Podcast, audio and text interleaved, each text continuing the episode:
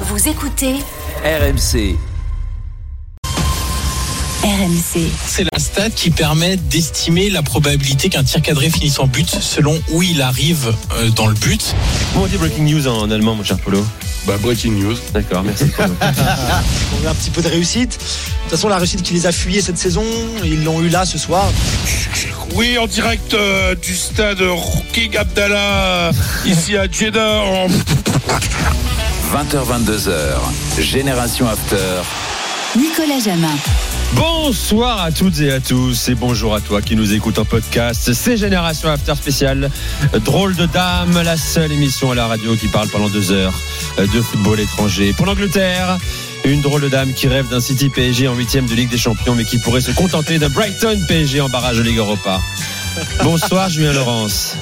Salut Nico, salut à tous. Moi, je prends, je prends tout ce qui pourrait venir dans les matchs euh, franco-anglais, tu sais. Ah ouais, tu prends Bon, en tout cas, t'as déjà euh, sorti le maillot du PSG, j'ai vu ça, euh, pour ton nouveau Gaben Ah bah, il fallait bien.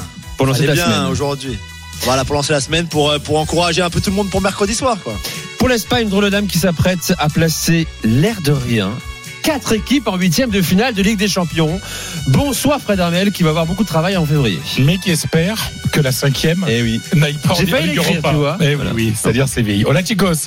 Pour l'Italie, une drôle de dame qui peut aussi faire, eh oui, 4 sur 4 cette semaine. Tout ça sans la Juve, sans le monument, sans la vieille dame. Bonsoir Johan Crochet. Ça va être très compliqué 4 sur 4. Mmh. J'y crois pas des masses, surtout pour euh, Milan hein, maintenant. Mais on peut l'espérer, effectivement. Bonsoir à tous. Pour l'Allemagne, une drôle dame qui ne sait plus quoi penser de sa Bundesliga, sur le terrain et en coulisses. Bonsoir Paulo Breitner. Bonsoir, mon cher Nico. Bonsoir, tout le monde. On n'y comprend plus rien à ton foot allemand. Euh, Ah bah, un Bayern qui explose, un Borussia qui euh, alterne le bon et le catastrophique. Bref, on va en débattre et en parler ce soir avec toi euh, jusqu'à 22h. De quoi allez-vous nous parler ce soir justement? 15 secondes chacun. Julien, je commence avec toi. Alors, il s'est passé tellement de choses, Nico, ce week-end en, Angleterre. C'est difficile hein, de choisir deux thèmes, voire un troisième. Mais on a choisi Aston Villa, qui est encore exceptionnel avec cette victoire contre Arsenal, quatre jours après la victoire contre City déjà. On va parler de Chelsea et de Manchester United. Je suis désolé pour leurs supporters, mais euh, c'est encore euh, un week-end désastreux pour ces deux clubs-là. Et puis on aura eu une minute sympa, quand même, avec une chanson qui, à mon avis, mon, Nico, te, fera plaisir. Ah, je suis impatient, je la connais même pas. Fred, 15 secondes. Bien entendu, on va parler du rival de, de mon club préféré. Le rival de Lens euh, demain soir à Bollard à 18h45, Séville, qui a encore perdu et qui a encore perdu un joueur, Luke Bacchio, le Belge. Donc euh, Séville arrive dans un moment catastrophique. Rien ne va là-bas, mais bon, c'est pas raison pour pas pas une raison pour pas s'en méfier. Puis je vous parlais du bonheur absolu d'hier soir de voir Gérone qui est qui est la, source d'inspiration, le printemps euh, en automne, euh, pendant l'hiver, enfin tout ce que vous voulez. Enfin, c'est le match contre le Barça était euh, une merveille cette victoire. Et puis on parlera aussi du Real et du Betis. Et puis une petite minute sur le dernier, la lanterne rouge, seule équipe des grands championnats à ne pas avoir marqué, à ne pas avoir gagné cette saison. Johan. On va parler de la Juve. Ça fait un petit moment et ils ont retrouvé une défense de fer. Ça surprendra peut-être pas grand monde. C'est pas le plus beau football, mais en tout cas, ça marche. Ils gagnent. Ils sont dans la lutte pour le titre. Et non seulement l'impression visuelle est très forte, mais les chiffres le sont aussi. On va détailler tout ça. On va revenir sur euh, l'espèce de montagne russe de la Lazio. Euh, ça va pas bien en championnat. Ça va plutôt bien en Ligue des Champions. On sait pas trop sur quel pied danser avec eux. Et puis, dans la petite euh, minute, euh, on va parler d'un joueur qui signe de la pointe de ses pieds. Un Z. Ne pas. Zoro. C'est pas Zoro. C'est pas zéro. Polo. Bon, évidemment, on va s'intéresser au match de mercredi euh, Dortmund-PSG, voir un petit peu ce qui est capable ou pas ce Borussia Dortmund qui énerve euh, beaucoup de spécialistes en Allemagne parce qu'on n'arrive pas à le juger. Euh, énorme surprise euh, à Francfort avec la raclée subie par le Bayern Munich euh, face à un Francfort. C'était pas la première fois que ça arrive d'ailleurs. Et puis Eh oui. je vous parlerai un petit, des petites anecdotes du fameux 5-1 parce que c'est pas neutre. Euh, et puis dans la minute, on va revenir sur ce qui s'est passé aujourd'hui à la Ligue allemande de football avec euh, l'autorisation à négocier pour faire rentrer un investisseur euh, à la Ligue nationale de football capitale justement. Et on va en faire ça très rapidement parce qu'un jour j'aimerais bien faire un vrai débat avec vous euh, Bien sur l'évolution du football. Ça mérite plus d'une minute, euh, bien sûr, car c'est une décision historique là en Bundesliga. Et puis à 21h45, vous le savez, vous nous appelez le 32 16 est ouvert. Max est là pour vous répondre. Les drôles dames face aux auditeurs. Vos questions à Fred, Polo, Johan et Julien. 22h l'after sur RMC, l'historique after avec Gilbert Bribois. Bonsoir Gilbert. Salut les gars. Vous savez que Salut, je suis le tirage de la Coupe de Faites France. attention, je vois. Alors Strasbourg prend qui On ne sait pas encore. Euh, J'ai un lance Monaco.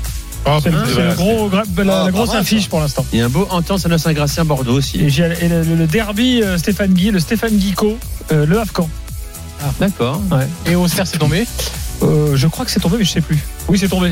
J'ai un Metz Clermont euh, c'est là tombé au sous la cerf, c'est main. tombé, mais je sais plus. D'accord. Euh, crois que c'est contre un club euh, pas trop pas trop bas. Enfin, tu vois, regarde. D'accord. Je Bon. je- j'ai pas tout en tête. Il y, a- il y a le scandale Nice cerf. Lille contre un club martiniquais, les pauvres, ils doivent venir en- à Lille et ils ne peuvent pas jouer en Martinique, alors que le 5 janvier, Lille, ils peuvent pas aller jouer en Martinique. Non, c'est pas possible.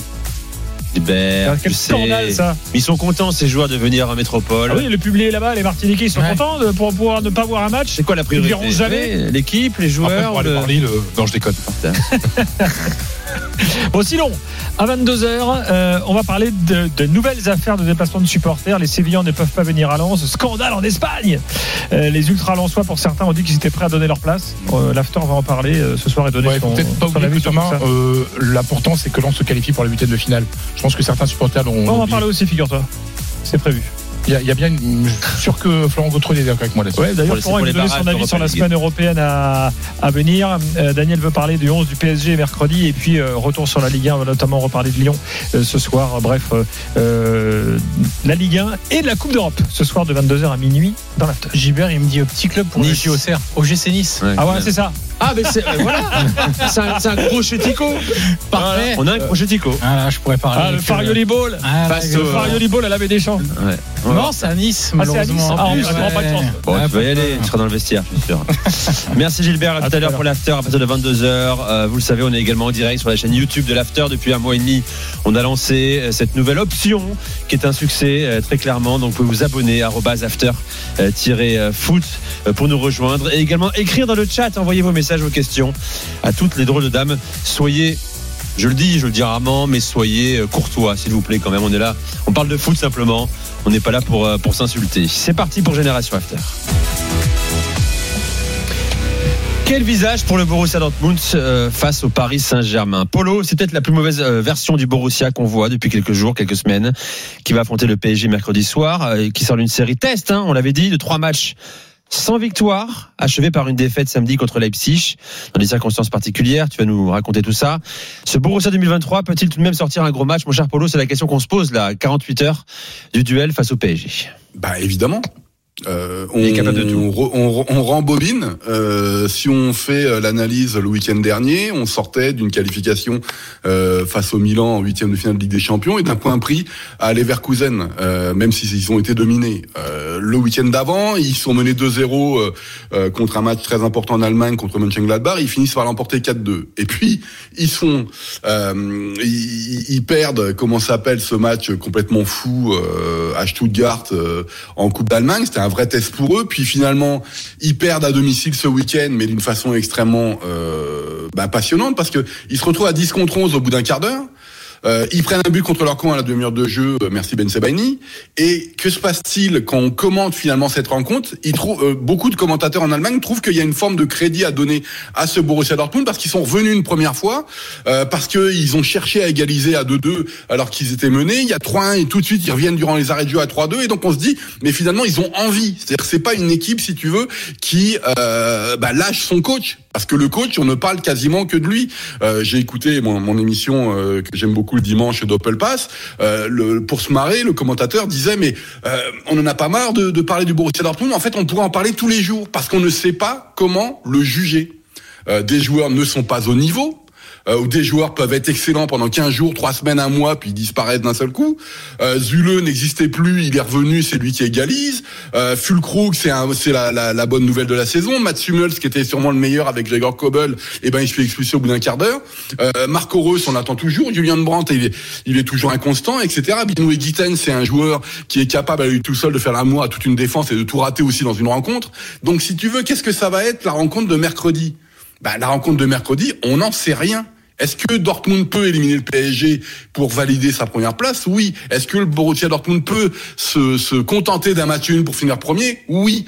Donc c'est ça qu'on peut dire. Maintenant, qu'est-ce que ça va donner sur le terrain? Ben, On n'en sait rien du tout. Avec le ballon, ce n'est pas beau. Sans le ballon, c'est peut-être l'une des équipes les plus intéressantes de Bundesliga, voire d'Europe. Mais faut-il encore que ça tienne? Et ça, c'est les grosses questions.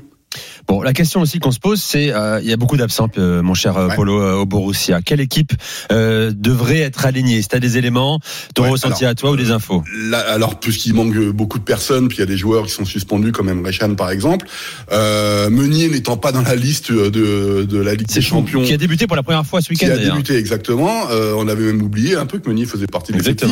On avait mis comment ça s'appelle? Bah, on l'avait mis contre contre le, le, le RB Leipzig. Finalement, il y a deux hypothèses. Soit Wolf est rétabli et donc il jouera côté droit, soit on va décaler évidemment euh, Zule qui lui d'ailleurs n'est plus titulaire. Ce devrait être Ben Sebani, Schlotterberg, Hummels évidemment euh, en, en défense centrale, euh, Kobel dans les buts. Euh, Emre Can n'étant pas là, Özcan va reculer un petit peu. Et donc là la question c'est est-ce que Zabitzer sera remis? Ben on n'en sait rien. Donc, euh, est-ce est-ce que ça va être une équipe euh, pff, Il peut faire un turnover aussi. Hein. Il peut très bien décider de relancer Malen euh, et Adeyemi sur les ailes hein, pour faire se reposer Marco Reus, parce que n'oublions pas, ils sont déjà qualifiés pour les huitièmes.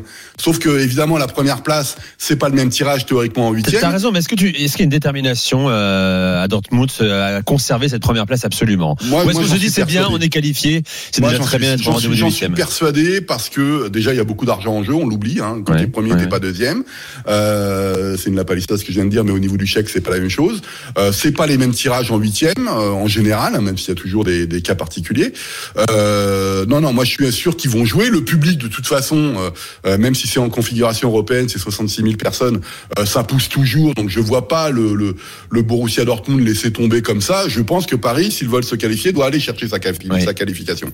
En plus, ce sont des gros clubs. Il n'y a pas de raison de ne pas faire de match ou de laisser, de laisser passer en disant on est deuxième, c'est déjà miraculeux parce qu'on savait pas si on allait se qualifier, etc. Non, non, je pense que ça va jouer. Mais par contre, je suis intimement persuadé que Paris devra sortir un gros match pour euh, se qualifier pour les pour les huitièmes. Tiens, Julien, toi, sympathisant du Paris Saint-Germain, comment tu sens cette confrontation mercredi soir, justement? Il y a beaucoup de confiance autour de moi, à RMC notamment.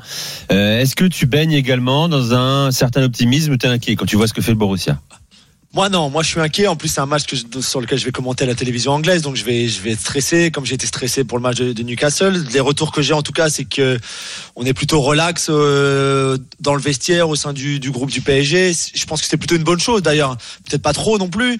Euh, j'ai peur de l'absence de, de Dembélé, de la suspension de Dembélé. Pour moi c'est c'est un gros coup dur et on verra comment Luis Enrique remplacera Dembélé. euh, avec quel joueur, dans quel dans, dans quel genre de système, etc. Et comment le PSG va utiliser le ballon quand on sait à quel point Dembélé est important dans ses circuits préfé- préfé- préférentiels. Mais euh, mais c'est aussi un match qui doit être excitant à jouer, je pense, pour les joueurs, pour les joueurs de Dortmund comme pour ceux du PSG. Il y aura 4000 su- supporters du Eh oui. PSG qui seront euh, qui seront là.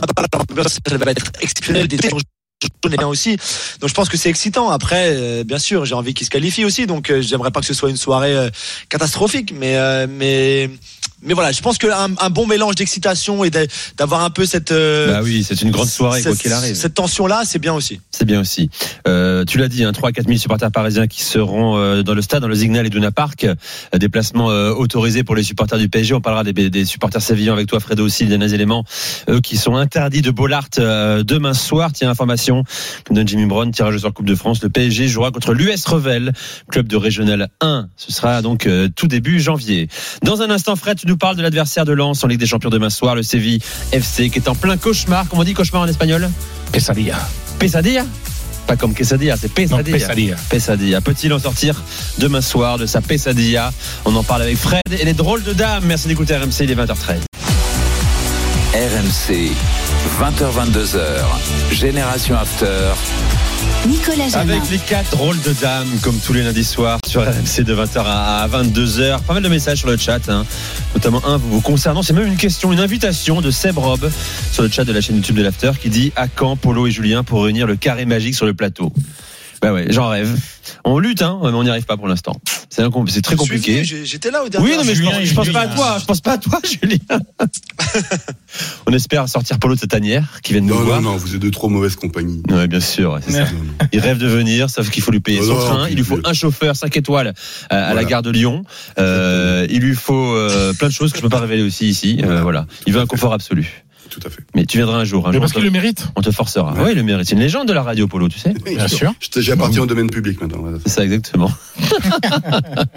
Alors, euh, mon cher euh, Fredo, Lens Bon. reçoit demain une équipe qui ne ressemble plus à grand chose, complètement aux abois. Le CVFC, nouvelle défaite contre une équipe euh, de tout en bas en Liga, Mallorca. Mais Mallorca était 17e au moment de recevoir le Séville FC. Euh, alors, j'ai parlé aux anciens. Coluche disait, il faisait souvent une blague. Il disait quand il y a un avion qui s'écrase, c'est sur les pompes, les pompes à Jiquel. Roger Jiquel était le, prés- le grand présentateur de, du, du 20h. La France à la a peur. La, la France a peur. Et là, je dirais, en fait, quand il y a une merde pour, pour une équipe, ben, c'est pour Séville. C'est-à-dire que Luque Bacchio, le Belge, paf, blessé, puis grave, bonne entorse au genou contre Majorque. Euh, ben, ce qui fait, alors, je, je suis obligé de, de, de, de prendre mon téléphone parce qu'il y a tellement de blessés que je me souviens pas de tous de, mémoire. Il va manquer Niland, Ressus Navas, Badé, Niansu, Acuna, Sousso, Lamela, Mariano, Luque Bacchio et Jordan. Il va manquer aussi Fernando, qui est suspendu, mais qui en plus est blessé. Et surtout, il va manquer Lucas Ocampos, qui est suspendu. Euh, il n'y a que 11 joueurs de l'équipe première disponibles pour Diego Alonso, l'entraîneur. Ce qui fait qu'il a dû faire appel à 7 joueurs de l'équipe B. Vous savez, il y a des équipes, il y a pour la Ligue des Champions, il y a une sorte de réserve. euh, Voilà. Mais je suis pas sûr pour Lens. Parce que Lens est fatigué aussi. hein, Lens est l'a vu, fatigué. Parce qu'il y a quand même des joueurs euh, importants. Je veux dire, moi, je- je- j'ai peur d'un coup franc de, de Rakitic avec une tête de Ramos. Ça, c'est possible. Euh, Youss- Youssef Enesiri, c'est un très très bon attaquant européen du football européen, le, le Marocain. Ça, il est, il est, il est dangereux. Donc Lens, non, Lens, c'est pas fait. hein. Je- je- ça, c'est évident. Après, c'est quand même le meilleur moment pour prendre Séville. Enfin, c'est-à-dire que c'est, mais c'est tout, tout le malheur du monde sur eux, quoi. Regardais Mallorca n'avait gagné qu'un seul match cette saison. Ouais. hein. Ouais. Mais bien sûr. Et puis, et puis, et puis vous regardez en fait le dans, dans le jeu. Alors moi, je, en observant la, vous savez, la manière de jouer est très révélatrice de ce qu'il y a dans la tête des joueurs. On, par- on parlera tout à l'heure de de Gérone. Gérone qui tout lui réussit, combine, etc. Il y a quand même de bons joueurs à Séville, même si les meilleurs euh, ce week-end et les plus dangereux ont été Ocampos qui sera pas là et, et Rakitic. C'est deux vieux. Mais en fait, ce sont des joueurs ils, jouent un peu la peur au ventre, c'est-à-dire ils ne combinent pas. Cette équipe de Séville ne combine pas. Une équipe qui est en confiance, où les joueurs, bah, ils tentent, ils, ils prennent des risques. Là, ils essayent d'assurer vraiment bien toutes leurs passes, tellement ils sont, ils ont peur de faire des conneries. Ce qui fait qu'ils sont très prévisibles. Parce que quand tu veux, tu sais, quand tu ouvres ton pied pour bien assurer ta passe, tu vois, c'est tellement téléphoné, tu veux trop assurer. Et quand tu veux, ben, euh, mettre un peu de déséquilibre dans, dans la défense adverse, bah, automatiquement, c'est par les combinaisons, c'est par les prises de risques, C'est par le mouvement. Tu vois, et, et donc l'attitude de, de, de, cette équipe de, de Séville, qui est pas une mauvaise équipe, on va pas dire la- des conneries. Non, mais ils sont perdus, les Bah, gars. c'est- Voilà, c'est une crise perdue, de donc- confiance. Et donc, mais alors, tout le tout le tout le jeu, c'est que les Lensois ne ne leur donne pas de confiance, quoi. Voilà, c'est faut pas faire de, faut pas leur, leur laisser un but, même s'ils sont très fragiles et qu'ils ils mettent un but, et puis euh, et puis qu'un et, et qu'ils en prennent un juste dans la foulée parce que parce que c'est une équipe tellement fragile. Je rappelle Fred qu'au match aller, déjà, euh, Lens, hein, qui était Ah, à aurait zéro, pu qui est gagner. revenu, aurait pu gagner face à un Séville qui avait moins de problèmes de- d'absents, de, blessures, qui était moins mal embarqué que, euh, qu'aujourd'hui au 11 décembre 2023. Ouais, et puis et puis faut voir que Lens était dans un état catastrophique. C'était le déclic euh, quand on euh, avec ce, ce coup franc de Fujini, Lens était très mal. Donc tout est sur tout tout est là pour que Lens, qui n'a besoin que d'un match nul, Se qualifie. se, se qualifie pour le tour, enfin pour le, le Le barrage, barrage de, de de Ligue Ligue, Europa. Europa. Voilà. Après, vous voyez, enfin, je pense que si la, la, la, la perte de Yacine Bou- Bounou dans les buts, elle est Ouais. qu'on appelle est- Mitrovic. ouais. Mitrovic, il fait ce qu'il peut, mais enfin, c'est pas. Bon, Fred, qu'on parle d'un autre sujet Ouais. important qui, qui concerne également euh, le match de demain soir à, à Bollard. Euh, c'est Sévillan. En plus, hein, euh, t'as raison, là c'est aussi une nouvelle tuile pour eux, éventuelle. Ils ne pourront pas s'appuyer sur euh, quelques centaines de supporters sévillans qui avaient prévu de venir à Lens, qui avaient pris leur billet d'avion ou de train, euh, leur Oui. place également depuis plusieurs semaines. Euh, pourquoi? Parce que Gérald Darmanin, ministre de l'Intérieur, leur a interdit le déplacement. Décision confirmée par arrêté préfectoral. Match identifié à risque. hein. Niveau 2 sur une échelle de 5. 5 étant le risque maximal. Euh, c'est justifié par un précédent en septembre dernier, avant le match aller. Tentative de prise de contact entre supporters sévillans et Lensois pour organiser un fight. Plus plus récemment, en octobre dernier, des rixes, des rixes entre supporters d'Arsenal et de Séville en octobre, c'était en Espagne d'ailleurs, en Andalousie. Mhm, mhm. À l'arrivée, Fred, là, aujourd'hui, ce soir encore, grosse colère des Sévillans, appuyé par le président du club, Pepe Castro, qui lui, alors, il sort carrément les, les grands mots. Il parle de décisions atroces, il parle de barbarie. Alors déjà, Pepe Castro, euh, il a une équipe qui va très mal. Euh, il change d'entraîneur comme de chemise. Euh, il bat un record, son équipe bat un record au 21e siècle. Il a fait à 23 ans, 9 matchs de Liga sans victoire. C'est du jamais vu dans l'équipe de Séville qu'il a quand même l'un des plus gros budgets de la première division espagnole.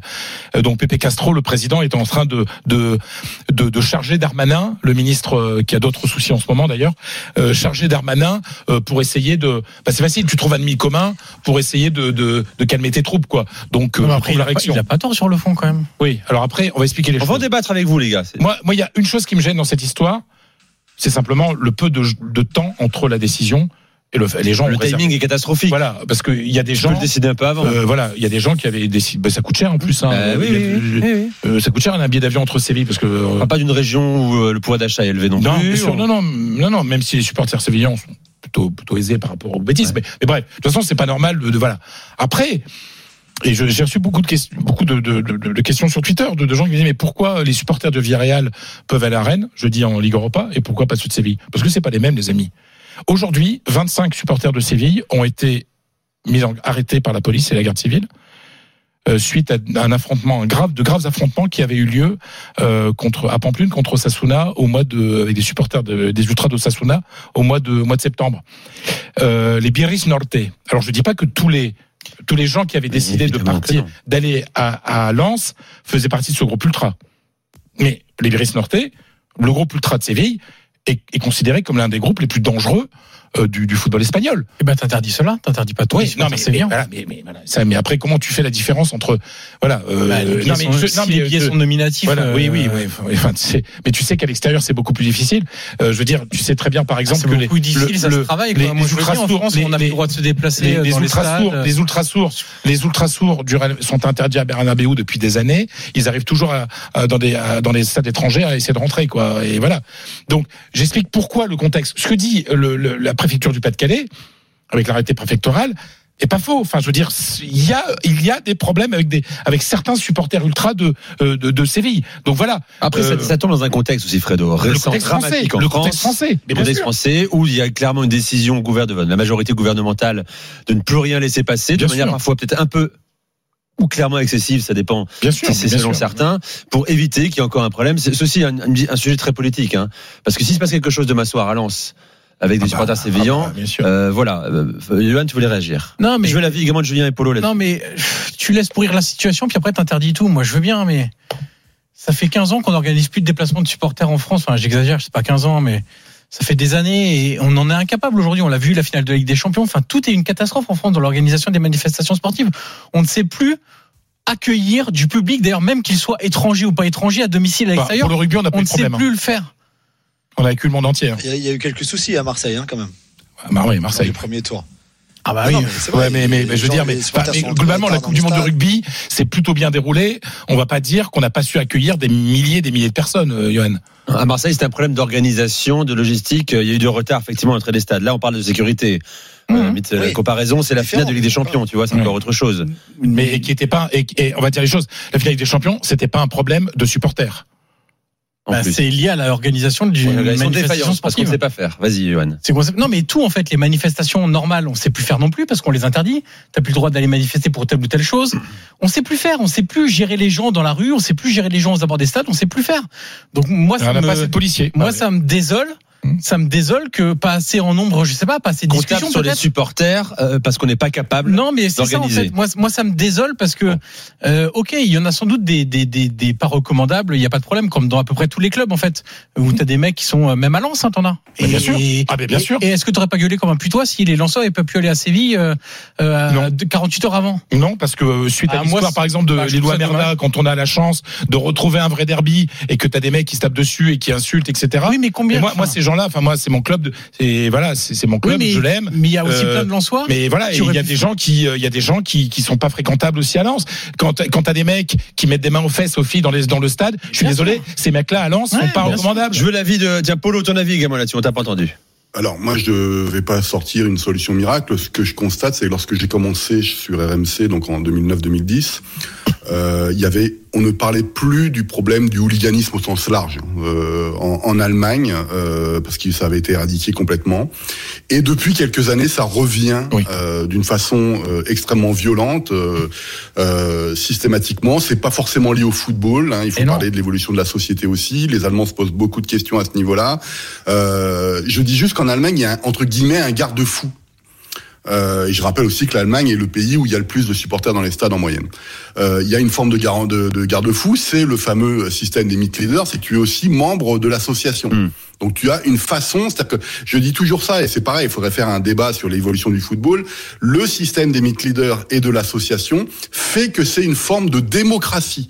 La démocratie est imparfaite, on le sait, mais au moins tu es responsable. C'est comme si tu donnais une carte d'identité aux supporters, en fait.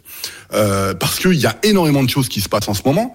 Euh, mais je le dis tout le temps. Euh, je, c'est l'exemple que je vous avais donné la- l'année dernière, où je sais plus si c'était euh, un club de Pologne qui était parti euh, faire un match de qualif euh, européen au Luxembourg et ça passait par Francfort. Les mecs, le mec, ils arrivent, ils sont là, ils se, rendent- ils se donnent rendez-vous pour se tabasser. C'est-à-dire en quoi le club est responsable? En quoi le supporter qui est abonné depuis 20 ans est responsable? Évidemment, il y a des personnes irresponsables qui ne sont pas fréquentables, mais, moi j'aimerais bien qu'on regarde le truc dans sa globalité et pas juste une interdiction ou pas, parce que euh, je sais pas, je suis pas sûr qu'une interdiction résout le problème. Si, peut-être à l'instant T, c'est tout. Et encore, je suis même pas persuadé.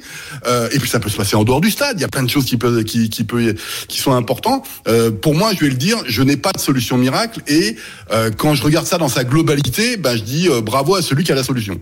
Moi, le seul, moi, le seul truc super rapide, ce qui me gêne vraiment, j'insiste là-dessus, c'est qu'on aurait dû prendre la décision avant pour Oui. que des gens bien intentionnés ne perdent pas euh, 500 euros ou 1000 euros euh, qu'ils avaient prévus pour, pour, pour, pour venir à Lens. Bon, on a compris, c'est une décision même Alors, très, et très, très, très politique Et- et je termine à remettre dans le contexte. Et il y a un truc, euh, moi je. Passionnant débat, les amis. Désolé, Eh, c'est le moment de jouer. Johan et me regardent visiblement ce qui se passe là. Euh, effectivement, à partir de maintenant, envoyez Noël au 7 32 16, Noël au 7 32 16 pour euh, avoir la chance d'ouvrir le coffre RMC, gagner votre PS5 par exemple, ou choisir de l'ouvrir et gagner euh, encore euh, plus que la PS5.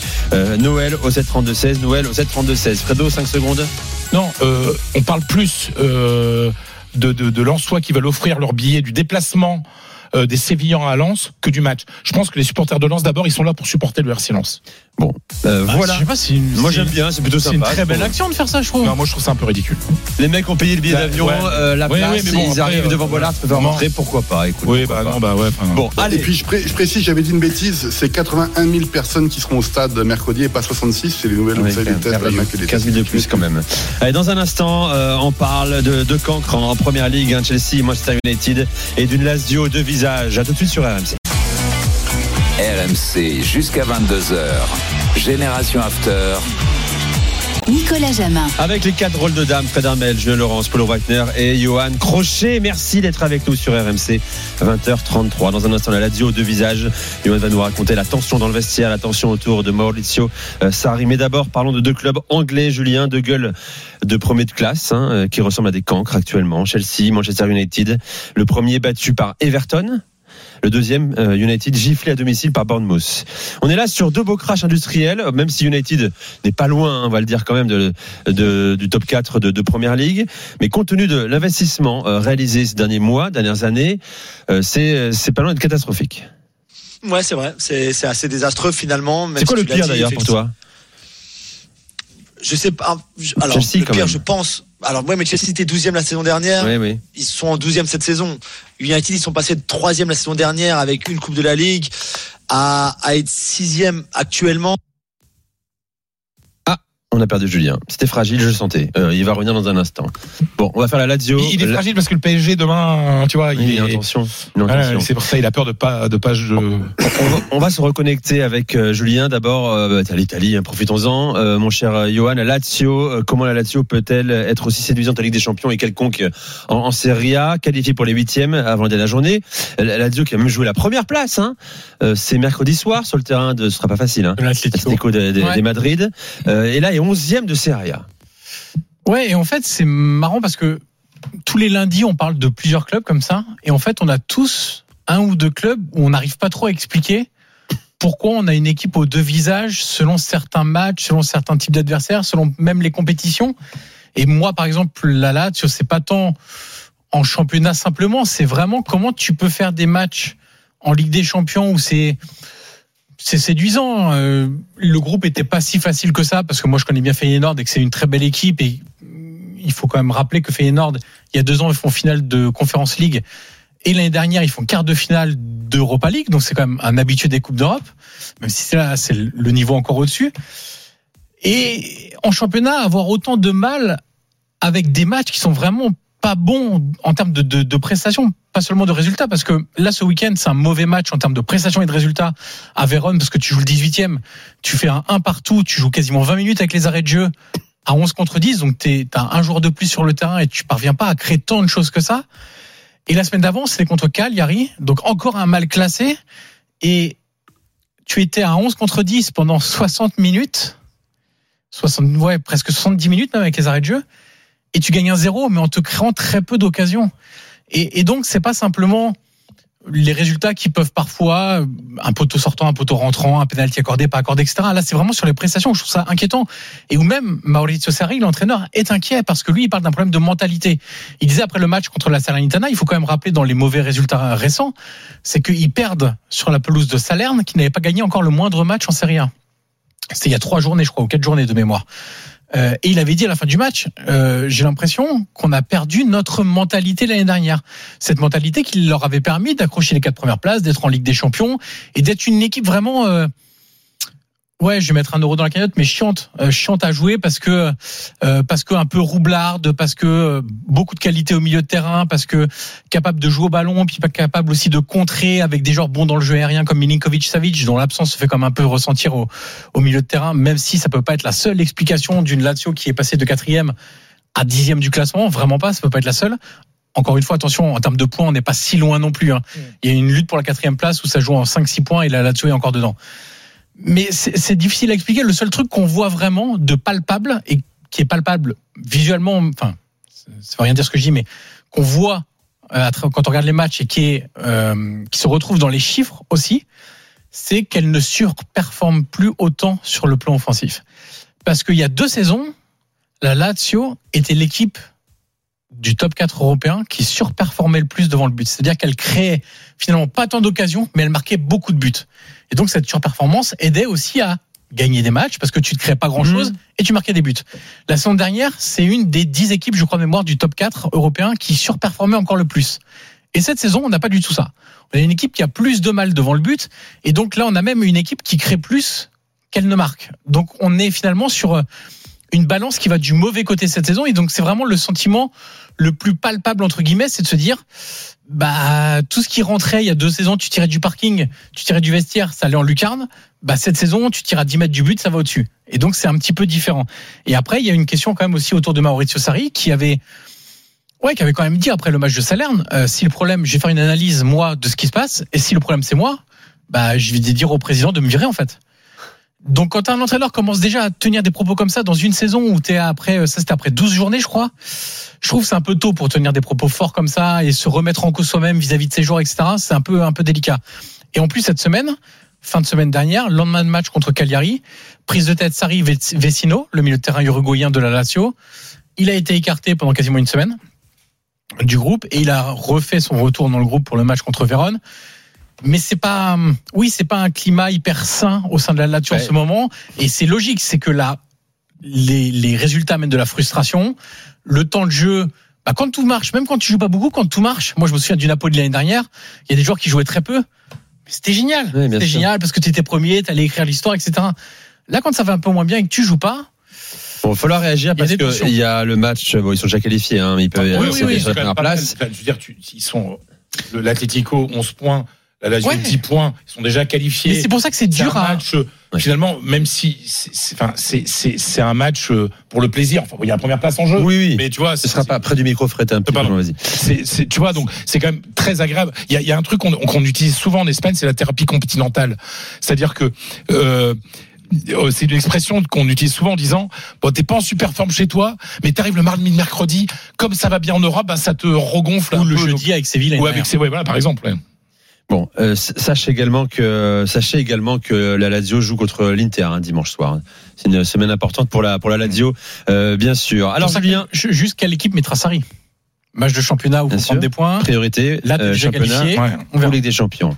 Julien est de retour avec nous. Euh, Julien, tu le disais, euh, toi, tu, euh, tu trouves que ce que fait United cette saison est plus décevant euh, que ce que fait Chelsea? Simplement par rapport à ce qu'on avait vu la saison dernière, oui, c'est ça effectivement. Chelsea 12e, même avec un nouvel entraîneur Pochettino, même si on s'attendait à voir du mieux, du progrès dans la façon de jouer notamment, dans les performances que cette équipe de Chelsea pouvait donner cette saison sous Pochettino, on savait que ça prendrait du temps. Si on avait dit qu'ils en, seraient là à la mi-décembre, sincèrement, j'aurais pas cru et j'aurais été déçu. Et là, je suis déçu de ce que je vois, de ce que Pochettino fait. Encore une fois, surtout ce qui me gêne le plus avec Pochettino, c'est ce qu'il fait pendant les matchs en fait. L'absence de réaction tactique parfois, de, changements, de, choses comme ça. J'ai l'impression qu'il est, on l'avait vu au PSG, on l'avait vu à Tottenham déjà, hein, que parfois il est, il est, il est, il est, euh, complètement euh, inactif sur le, sur sur son banc de touche de, de ce qu'il voit sur le terrain en fait. Ça, ça me dérange beaucoup. Pour United, quand tu as fini troisième la saison dernière, que tu avais des ambitions, que tu as fait un recrutement, que, pour certains joueurs que tu voulais vraiment, comme un Onana, comme un Mason Mount par exemple, comme un Hoyland, et qu'aujourd'hui tu es sixième avec une différence de but de moins 3, où tu as gagné 9 matchs, tu as fait 7 défaites, tu n'as aucun match nul parce que finalement, bah, peut-être que c'est pas une coïncidence parce que tu aucun contrôle sur rien du tout, parce que tu pas de plan de jeu, t'as pas de, de circuit préférentiel, tu aucune structure avec le ballon ou sans ballon. D'ailleurs, comme Chelsea, il y a beaucoup de points, de points communs finalement entre les deux. Et, et un des gros points communs, c'est aussi la déception de cette saison pour l'instant. Mais il n'y a pas de plan de jeu non plus chez, chez l'un comme chez l'autre. Il n'y a aucune structure. Dès qu'ils, qu'ils sont pressés, ils, ils, ils arrivent pas à sortir de ce pressing-là. On l'a vu avec Bournemouth qui allait, mais qui allait balayer Manchester United Mhm. à Old Trafford. Ils avaient jamais gagné à Old Trafford dans toute leur histoire. Ils auraient dû gagner 5 à 0. Ils ont eu un but refusé. Ils ont tiré sur le poteau. Mais ils les ont, ils les ont maltraités. Et, et c'était, c'était flagrant de voir cette équipe de United contre une équipe bien organisée, bien en place. Et Iraola, Monfredo, fait un travail exceptionnel alors qu'il avait eu du Ah, mal au début lui- de saison. Mais là, sur les cinq derniers matchs, c'est superbe ce qu'ils font. Et United n'a jamais su trouver une solution parce qu'ils ont aucune solution finalement. Ils ont rien dans leur jeu, comme Chelsea d'ailleurs. Et moi, ça m'inquiète. Et je veux pas que nos, on a beaucoup des, nos auditeurs qui sont fans de, de Chelsea et de Manchester United. Je dis pas que tout est que tout est noir non plus, que tout est négatif, etc. Il y a, il y a quand même des choses qui parfois vont bien, mais dans l'ensemble, je trouve ça trop décevant. Et aujourd'hui. Euh, je vois pas trop comment tu te sors. En plus, quelle est la solution? Comment tu t'en sors? Tu peux pas changer d'entraîneur maintenant. Tu peux pas virer Pochettino et Ten Hag. C'est pas possible. Ça servira à rien, je pense. Tu vas aller encore dépenser de l'argent au mois de janvier dans, le- dans le marché de transfert. C'est ce que Pochettino a dit hier après la défaite à Everton. Il a dit il y a, il y a des problèmes dans cet effectif-là. Il faut qu'on aille encore signer des nouveaux joueurs. Mais tu as Ouais, déjà dépensé plus d'un milliard d'euros. À un moment, c'est pas possible. Bah ouais, non, mais, Tu vois, je comprends que ce soit un effectif euh, qui soit déséquilibré. Et notamment, ils ont dépensé plus d'un milliard, ils n'ont pas vraiment de, de vrai numéro 9 qui puisse marquer des buts. mais il avait un poids Alors, Pochettino sur le recrutement ou pas? Oui, bien sûr qu'il avait un poids. Bah. Lavia, c'est son joueur.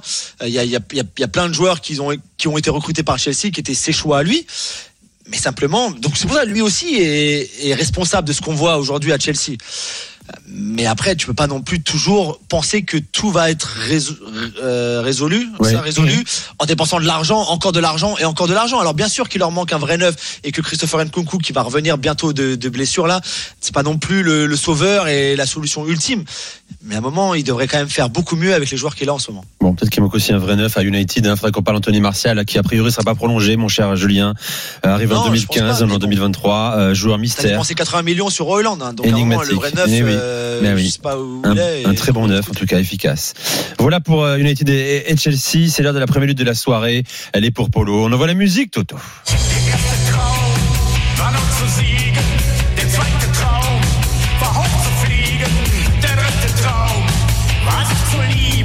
Dernier rêve, le groupe s'appelle Fellfarben, décoloré. C'était un groupe mythique punk des années 80 de mémoire en Allemagne, euh, qui a eu un certain succès pendant un moment. Pourquoi je vous parle de ça? Parce que euh, aujourd'hui a eu lieu à la Ligue allemande de football, la fameuse DFL, un vote euh, qui autorisait l'ouverture de négociations pour l'arrivée d'un potentiel investisseur au sein de la DFL. Alors nos auditeurs qui nous écoutent, ils disent mais Polo, tu nous as pas déjà dit ça au mois de mai? Et je dis mais si, au mois de mai, ça avait été euh, retoqué. Et donc il est revenu d'une autre façon, six mois après, euh, ce qui pose énormément de questions. Les supporters sont vent debout sur ce, ce qui vient de se passer.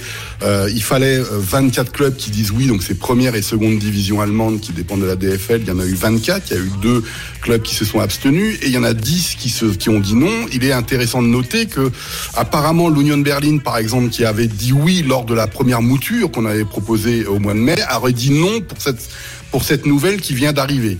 Mais au-delà d'expliquer pourquoi euh, un investisseur pourrait arriver comme ça se passe en Espagne, ça me semble plus intéressant de regarder ce qui se passe dans la presse par rapport à ça. Euh, et c'est pour ça que je réclame, si c'est possible un jour, un vrai débat sur l'avenir du football. Qu'est-ce que ça va être Parce que on ne peut pas avoir plusieurs modèles qui vont se côtoyer au bout d'un moment. Ils vont tous se bouffer les uns les autres.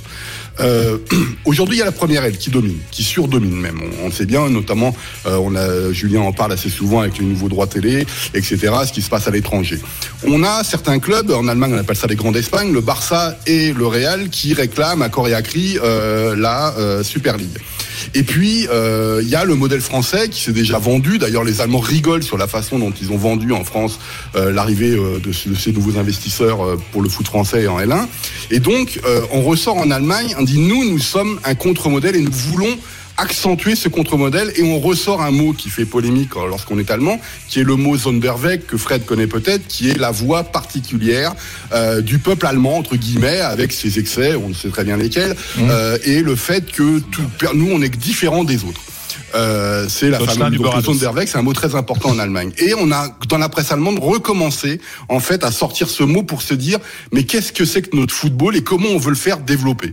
Euh, je suis pas sûr que le fait de vouloir faire rentrer un investisseur euh, au capital de la DFL en se faisant rémunérer par les droits télé futurs soit une formidable euh, voie extraordinaire. Non. Mais en tout cas. Euh, je trouve intéressant qu'il y ait différentes choses qui se passent et de voir ce- qu'est-ce que ça va donner. Euh, pourquoi est-ce que je rentre pas dans le détail de ce qui s'est du vote Bon, c'est déjà fait 2 minutes 30 quand même, hein, c'est un beau Ah, détail. pardon. hein. Euh, Pardon, c'est tout simplement parce que là, c'est juste l'autorisation de négocier. C'est ça. Donc, et on euh, connaît pas encore, encore le futur investisseur. quelques- On connaît pas non plus le futur investisseur pour l'instant. Exactement. Mais en tout cas, vous avez mieux négocié que chez nous en Allemagne. hein. On rentrera dans le Euh, détail bientôt. parce que apparemment, le, ils Là, se c'est que servis. 8% des revenus, seulement pendant 20 ans et pas éternellement comme en Ligue 1. C'est aucun là, droit de décision et d'influence sur les clubs allemands. Donc bravo à vous. Euh, nous, on a un peu des pimpins à côté. On revient dans un instant, bien sûr, avec les drôles de dames euh, pour évoquer notamment Gérone qui a baladé le FC Barcelone. Reste avec nous avec les drôles de dames. RMC jusqu'à 22h. Génération After. Nicolas Jamin. Avec les quatre drôles de dames sur euh, RMC, on est ensemble jusqu'à 22h, 21h45. Vous nous appelez, vous faites le 32-16 et vous posez vos questions à Fred, Johan, Polo et Julien sur les thématiques de préférence que nous n'avons pas abordées au cours de la première heure 45. Gérone. Oui, Gérone euh, devient-il un candidat au titre? Euh, Qui aurait imaginé que je te poserais la question, Fred, cette saison?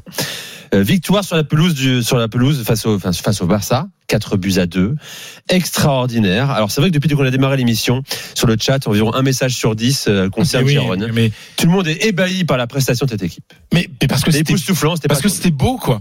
C'est-à-dire que je suis le premier à dire que le niveau de la Liga a baissé euh, surtout les deux dernières saisons et que cette année ça remonte un petit peu et, et Gérone participe à cette atmosphère. C'est-à-dire qu'on est avec une équipe qu'on n'attendait pas là. Je vous rappelle que cette équipe, il y a deux ans quasiment jour pour jour, était euh, relégable euh, pour aller en troisième division. Hmm. C'est-à-dire, elle était en deuxième division, elle était relégable. C'est-à-dire qu'on était dans une équipe euh, qui a fait confiance à son entraîneur, à Mitchell, euh, qui est resté, qui a des joueurs qui sont pas non plus des stars internationales. Enfin, je veux dire, on est quand même sur.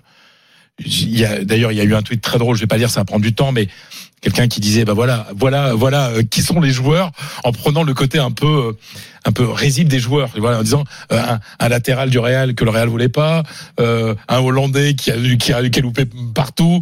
euh, un défenseur que le Barça a prêté. part ça, euh, Eric Garcia que, euh, que dont personne qui était que personne ne veut plus au Barça. Bref, des vieux comme comme Porto et surtout Stuani. Enfin voilà. Enfin, mais moi, ce que j'ai aimé hier, en fait, c'est le football que j'aime.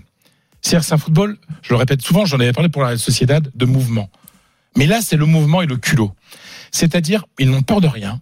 Ils sont là pour euh, s'amuser, pour faire le jeu qu'ils aiment. C'est-à-dire que c'est un jeu offensif, un jeu on a la balle, on essaie d'avoir la balle, c'est bien, mais même si on n'a pas la balle, on, on, on, on essaie de la récupérer. Voilà, c'est alors après physiquement. La, seule question, c'est est-ce qu'ils seront capables de tenir physiquement avec un effectif qui est quand même pas pléthorique, avec ce rythme-là jusqu'à la fin de la saison? Ça, c'est autre chose. Mais hier sur la pelouse du Barça, ça a été mais je sais pas un festival quoi. Moi, je je je, c'est le match référence du La Liga cette saison, sans aucun doute. Pour tout ce qu'il y a derrière, la manière de. Je parlais de, tout à l'heure de Séville, de, de la peur des combinaisons. Là, il y a que ça. Il y a que ça du côté de, de Gérone. Tu sens que ça travaille à l'entraînement, que les mecs ils se trouvent les yeux fermés. euh, et, et en fait, il y a des. Pourquoi il y a des enchaînements? Parce qu'il y a des solutions tout le temps offertes par les joueurs. C'est passionnant de les voir, de voir le, le comment se meuvent les joueurs qui n'ont pas le ballon. C'est-à-dire, quand, pour celui qui a la balle, il y a tout le temps plein de solutions. Et ça, c'est hyper dur pour le pour le pour le pour l'adversaire parce qu'il sait jamais par où ça va arriver. Tu parles du FC Nantes de la grande époque. Mais ouais, Euh, mais, quel mais- joueur tu voudrais mettre en avant euh, On a déjà parlé de Savigno. Ouais, Savio, alors, hier, et hier, Savigno, il est pas qui- très bon. Il est pas très bon. Alors, il est excellent sur le centre pour le dernier but, mais il en fait un petit peu trop. C'est-à-dire qu'à un moment, il voulait un peu trop se montrer, il gardait un petit peu le bas. C'est c'est vraiment pour dire que il n'y a que deux, deux, deux, deux, deux mai euh, sur le match d'hier. C'est Savigno qui est- en faisait un, un petit peu trop et que il y a un vrai problème sur les corners puisque Gérone a pris le but sur un corner et que c'est l'équipe qui a pris le plus de buts sur corner de toute la Liga cette saison. C'est un truc qu'on peut corriger, hein, ça, mais voilà, c'est de- vraiment pour trouver un petit défaut. Et, et euh, alors il y a plein de super joueurs. Moi j'aimerais parler de Miguel Gutiérrez. C'est- Tout le monde en parle là sur le Bah oui, bah oui, parce que Miguel Gutiérrez, il fait un match hier absolument exceptionnel. Alors, il joue, euh, c'est un latéral gauche, euh, qui est arrivé de, de Retafe à, l'âge de 10 ans. C'est un produit, ce qu'on appelle la Fabrica, la fabrique, c'est-à-dire le centre de formation du, Real Madrid, la Cantera qui est passé par le par toutes les par toutes les, phases de toutes les équipes de jeunes du Real, qui est au Castilla et qui a été découvert par un certain Zinedine Zidane. Je sais pas si ça vous dit quelque chose. Euh, qui est le premier à l'avoir convoqué et c'est le premier qui l'a fait débuter en première division euh, quelques semaines avant de quitter le Real, c'est-à-dire en, c'est en avril 2022, quitter le Real pour la deuxième fois. Miguel Gutiérrez avait devant lui euh, Marcelo, il avait devant lui euh, surtout euh, Ferland Mendy. Voilà, et raison pour laquelle il est parti il y a deux ans. Il est euh, vendu, il a été vendu au Real, mais par le Real, mais avec une clause de rachat. Un petit peu polo comme c'était pour le cas pour un autre latéral qui a fait une belle carrière, Carvajal, euh, qui Carvajal. était allé au Bayer Leverkusen, Leverkusen, ouais. tu sais, qui avait été vendu pendant un Oui, an, mais avec une, euh, une, une un, achat euh, pas cher. Là, euh, Miguel Gutiérrez, euh, c'est 8 millions d'euros. C'est-à-dire, quand tu vois l'importance que l'importance que sont aujourd'hui les latéraux, parce que c'est latéraux pistons hein, euh, dans le système de de de, de, de Gérone. Et euh, en fait, ce qui est et même l'autre euh, couteau de l'autre côté Ouais, à le droite, Brésilien, là, ouais. le Brésilien, ce qu'il a mis à Christensen. On parle de mecs qui ont 22 ans et 21 ans. mais voilà, voilà, mais ce qu'il a mis hein, sur ouais. le premier but à Christensen, etc. Et c'est-à-dire le la manière dont euh, Miguel Gutiérrez euh, repique dans l'axe, c'est-à-dire que cinq minutes avant son but, qui est magnifique, la défense du Barça est pas terrible non plus, hein, sur le groupe, il le laisse frapper. Euh, il a une occasion en faisant exactement le même mouvement cinq minutes avant. Donc C'est la preuve que tout ça est la preuve travaillé, que tout ça est assimilé, travaillé, reproduit etc. euh. Et comme ça part partir, c'est très dur à contrôler cette équipe parce que ça part dans, dans, dans tous les sens. Donc Miguel Gutiérrez, voilà, forme Real. Le Real dit on, on le vend parce qu'il va pas jouer, mais euh, au Real, mais mais on peut le récupérer un jour. Il a 22 ans. Euh, on parle beaucoup de lui pour euh, l'Euro en disant s'il se maintient parce que ce qu'il y a de bien aussi pour ces joueurs qui sont euh, Gérone, quand t'es à Gérone et que t'es en milieu de tableau personne parle de toi. Quand tu es de la leader, le leader de la Liga, il y a quand même pas mal de joueurs qui risquent d'intéresser leurs différents sélectionneurs avec Simon. Donc voilà, dans cette Liga qui cette année va mieux et, et on le voit dans les résultats européens, le- le- la bouffée d'air frais que Ouais, représente. Gérone est, est- est un événement merveilleux. Et Bon. je termine vraiment une seconde. Je continue à penser que Gérone aura ce qu'on appelle El Mes Malo, le, le mois euh, mauvais. Euh, ils n'ont pas encore eu leur, leur fringale de la saison. Oh, mais ils ont de la marge maintenant. Mais ils, mais Pour le top c'est- 4, je parle. pour- alors le top 4, moi c'est sûr qu'ils Y a pas de seront, problème. c'est quasiment sûr qu'ils seront. Et pour le titre, Et pour on le verra titre, ça. On verra, On verra ça. on verra, mais euh, je, je pense encore que il y aura forcément un moment ça va moins bien marcher. Bernard Bion nous dit sur le chat, euh, le Leicester espagnol. Euh, on verra ça, bien sûr. On sera là pour en parler, les Là, accompagner. euh, en Espagne, il n'y a pas de débat de autour de saison. ça. hein, donc, Bon, il faudra qu'on parle également de comment l'Espagne voit ce club euh, ultra indépendantiste euh, catalan. euh, pourquoi pas couronné en fin de saison. Reste avec nous, c'est la suite de Génération After. C'est dans le Dame. On parle d'Unai Emery dans un instant et d'Aston Villa. À tout de suite. RMC jusqu'à 22h. Génération After. RMC, les gens vont penser que c'est pas, c'est pas vrai. Florentino vient de m'envoyer un message de, de- du mariage de, de Ramos avec une vidéo de ses retrouvailles avec Beckham. Je vous jure que c'est vrai. Fabinho qui est, qui est moins la lance de lancement, la, la, lampe- la lance de, la rampe de lancement. Ouais, juste pour conclure, il y a une phrase célèbre dans le foot, qui- dans le foot qui est on, joue comme on s'entraîne. Évidemment. Est-ce qu'on donne les clés du, euh, du wagon à la locomotive à, à Malinowski 20h, 22h, Génération After. Nicolas Jamin. Avec les quatre drôles de dames, Fred Armel, Julien Laurence, Paul Breitner et Johan Crochet. Johan, il faut que tu renouvelles tes jingles, toujours les mêmes. Oui. Fais un effort. Faut que je fasse des saucisses. Mais oui, Euh, Toto, saucisses. notre, notre réal. C'est quand même arrête pas facile de dire, des conneries. Ouais, je.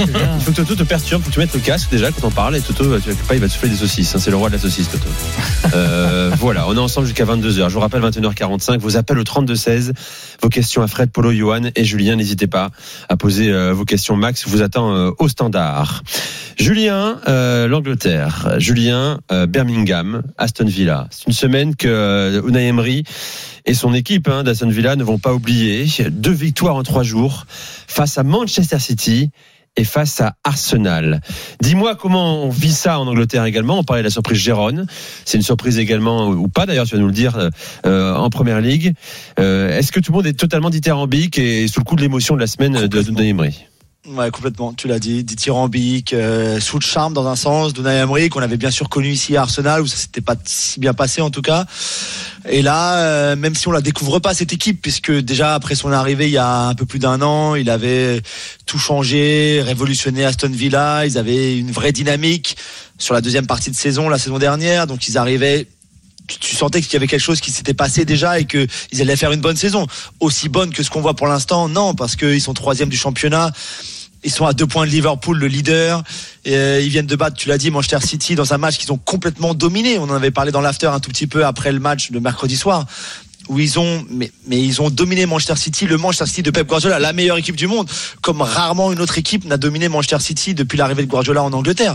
C'était hallucinant, ils ont eu deux tirs dans toute la rencontre City, c'était euh, c'était encore une fois un, euh, une domination ex- extraordinaire. Là contre Arsenal, c'était différent parce que je pense que on- je pense qu'il n'y avait pas beaucoup, il n'y a pas grand chose entre les deux équipes, voire même Arsenal était la meilleure équipe finalement à Villa Park samedi, et aurait pu au moins avoir un match nul. Il y a quelques décisions arbitrales qui sont allées un peu contre Arsenal aussi.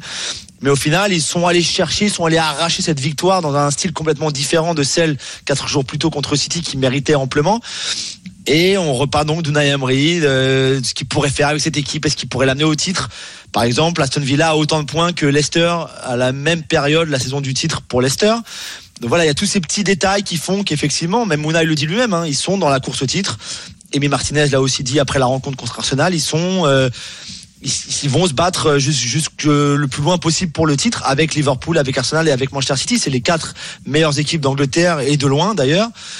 Et voilà, ils sont là et d'avoir Aston Villa dans, bah, avec ces trois autres gros là, c'est euh, super à voir parce qu'on en avait besoin aussi en Angleterre du- d'une équipe comme Aston Villa. C'est un club historique, faut le dire. Hein. Sept fois champion d'Angleterre dans son histoire. Alors plus aucun titre de champion depuis euh, 42 ans, 1981. Hein. Johan, tu voulais réagir? Non, je, je trouve intéressant en fait ce qui se passe aussi en première ligue parce qu'on dit souvent c'est un championnat verrouillé par les gros, etc., etc. Et en fait, chaque année ou presque, je vais pas dire chaque année, mais l'année dernière c'était Brighton. Bien avant, on a eu Leicester sur un style totalement différent. Là, on a Villa. Je vois un, un- même un club comme Brentford qui travaille bien. Alors pour le moment, ils réussissent ouais. pas à faire ce qu'a fait Brighton et Aston Villa, mais je trouve qu'il y a des choses intéressantes qui se placent sur les chez les seconds couteaux aussi, voire même les C'est un couteau qui ont beaucoup plus d'argent couteaux. que les premiers couteaux euh, dans d'autres championnats européens. autres, Oui, mais finalement, Ça, c'est le sûr. différentiel entre ces seconds couteaux et les premiers couteaux, est-ce qu'il est si différent par rapport à nos autres si championnats à nous important, t'as raison. Donc, euh, moi, surtout cette saison, surtout cette saison, yo, parce que finalement tout le monde perd des points en fait. Ouais. Sur, tu vois, Liverpool, ils ont bon, Liverpool a perdu qu'un match, mais ils ont fait quatre matchs. Ils ont, pardon, ils ont donc ils sont Liverpool est leader avec une seule défaite. Ils ont quatre matchs nuls. Arsenal a perdu deux matchs, mais City a déjà perdu trois fois, Tottenham trois fois, United on l'a dit tout à l'heure sept fois, Newcastle six fois. Donc même chez les gros, finalement tout le monde perd des points. Il y a des matchs nuls à part United, mais il y a toujours des matchs nuls. Il y a des choses qui se passent. On, a changé pas mal de fois de, de leader quand même entre Liverpool, Arsenal, City, etc. Donc ça, ça aussi c'est rafraîchissant. Mais après de voir Unai Emery qui finalement, là où je suis très content en fait, c'est que après son passage à, Arsenal, les gens Ouais. se sont moqués un peu de l'accent en anglais, etc. Ah ouais, tout C'était ça. énervant ça. ouais. Et les gens, ont, les gens ont oublié à quel point c'était un très bon Mais entraîneur. bien sûr. Et qu'il fasse ce qu'il fait là. Alors, il a tout révolutionné à, à Aston Villa. On avait déjà parlé un petit peu par le passé, mais euh, il a restructuré complètement le secteur football du club finalement et le club lui avait donné le main, les mains libres pour faire ça donc il a amené tous les gens donc Monchi est arrivé bien sûr en- il, est, Ah il oui. est président des opérations footballistiques mais Eh oui. quelqu'un comme comme Damian euh, Vidagani par exemple qu'on connaît pas très bien en France qui est le meilleur ami d'Unai Emery depuis 25 ans maintenant qu'il a aussi fait venir et qui travaille avec Monchi euh, dans tout le qui qui gère le, le, le côté football euh, pas trop re- recrutement parce que ça c'est plus de Monchi mais mais tout le reste finalement Vidagani, c'est le bras droit d'Unai depuis très longtemps, c'est son homme de confiance. Voilà, donc Unai a ramené tous les gens de confiance qu'il a, Paco Estaran, qui est son adjoint, qui était déjà là avec Benitez à Liverpool, à la grande époque de Benitez à Liverpool, et là aussi. Son frère voilà, est là parle- aussi, son frère de Patman. Igor, aussi. bien sûr. Et alors Igor s'occupe de, il faudrait une émission entière pour parler d'Igor Emery. Mais bon, mais voilà, mais au moins la clé de la réussite aussi d'Unai Emery. Au-delà du, de la, du côté tactique, il a fait de cette équipe-là une, c'est une machine hein, euh, Mm. au niveau de la précision tactique de cette équipe, du positionnement, de la ligne défensive qui est celle qui joue le mieux le hors-jeu en Europe, qui est celle qui est le plus, la plus, qui a un bloc le plus compact en Europe. Quand tu vois entre leurs attaquants et leurs défenseurs, il y a très peu d'espace toujours, ce qui a beaucoup gêné euh, Manchester City par exemple. C'est, c'est super ce qu'il fait, mais aussi il le fait, il réussit parce que il se sent bien dans ce club qui est à son image, qui est pas un club avec beaucoup d'ego, qui est un club qu'il a pu donc. C'est ça, t'as raison. C'est toujours ce qu'on comme que les, les mauvaises langues disent. C'est très bien à Villarreal, Unai Emery. C'est très bien à Aston Villa. Il ne pourra jamais réussir dans un grand club européen. Ouais, c'est pas comme Euh, s'il avait des titres au PSG, c'est pas comme si. enfin, Non, mais oui, c'est- bon, ça en fait pas un mauvais entraîneur non plus de c'est toute façon. normal. Il faut aussi comprendre qu'il y, a il y a des entraîneurs qui sont faits pour les grands clubs et qui réussiront dans les grands clubs et d'autres qui sont pas faits pour ça. Mais c'est pas ce qu'il aime et Voilà, je comprends très très bien. bien. Ça C'est veut ça. pas dire que c'est pas un bon entraîneur. Exactement. C'est- Mais il est pas fait maintenant pour ça, mais rien ne dit que dans 5 ou 6 ans, si on lui donne un club. En fait, il y a aussi une question qu'il en aura d'organisation. envie aussi, mon Oui, c'est ça, mais il y a aussi une question d'organisation, ce que, ce que disait Julien et sur Aston Villa, etc. Mais euh, ces clubs dont je- on a évoqué Brighton, Brentford, Villa, Julien, c'est aussi l'organisation qui est bonne. Tout à fait. Donc les coachs sont aussi mis dans des bonnes organisations. Est-ce que quand euh, Emery va à Arsenal, l'organisation elle est si structurée qu'actuellement Non, tu peut-être as pas raison. Tu as raison. Surtout après Wenger. Mais comme Ouais. à United avec Ten Hag et comme. Pochettino à Chelsea. hein, c'est le La morale, c'est qu'il faut le laisser bosser, lui faire confiance Ouais. avec son organisation, ce qui n'est pas forcément le cas des grands clubs. Non. Juste un mot, Fred, Non, la mais parole. tu, parce que tu disais, oui. Moi, je voulais dire juste un Oui, mot, parce qu'il y a beaucoup de messages, mon cher Julien. Oui. Après, Fred te posera une question euh, concernant Bouba, Bouba Camara. Effectivement, faut parler de son début de saison et de ce que euh, le travail qu'Unai Emery fait avec lui également. Beaucoup, beaucoup disent parler de, parler de ce joueur qui est bien plus fort que ce qu'il était à à Marseille il y a encore deux saisons. Ça, il y, a y a aucun doute là-dessus. Je me rappelle encore très bien, mais je veux pas, euh, je, je veux pas incriminer Jonathan Macardy dans notre émission. Mhm. Mais quand euh, Bouba part à Aston Villa, dans l'émission, Jonathan dit par exemple, mais comme beaucoup de gens le croyaient en France, c'est Ouais. pas que Jonathan, mais Je je me rappelle, rappelle. j'étais là, mais ouais. pourquoi il va là-bas. Qu'est-ce qu'il fait C'était toi d'ailleurs, Nico, qui Ouais. présentait. Mhm. Et J'avais dit, mais pourquoi, mais pourquoi Aston Villa, qu'on vient de le dire, c'est un club qui a gagné la Ligue des Champions, en tout cas la, la Coupe d'Europe des clubs champions avant, euh, qui est un très gros club anglais. Oui, peut-être, Polo, tu as raison, mais quand même, ils l'ont gagné au final. Euh, et et il y avait aucune raison qu'en allant en première ligue, même si avec Gérard au début c'était un, c'était un peu du grand n'importe quoi parce que Gérard n'est pas au niveau du Emery, mais c'est sûr que maintenant c'est un des meilleurs milieux de terrain défensifs en Angleterre, sans aucun doute.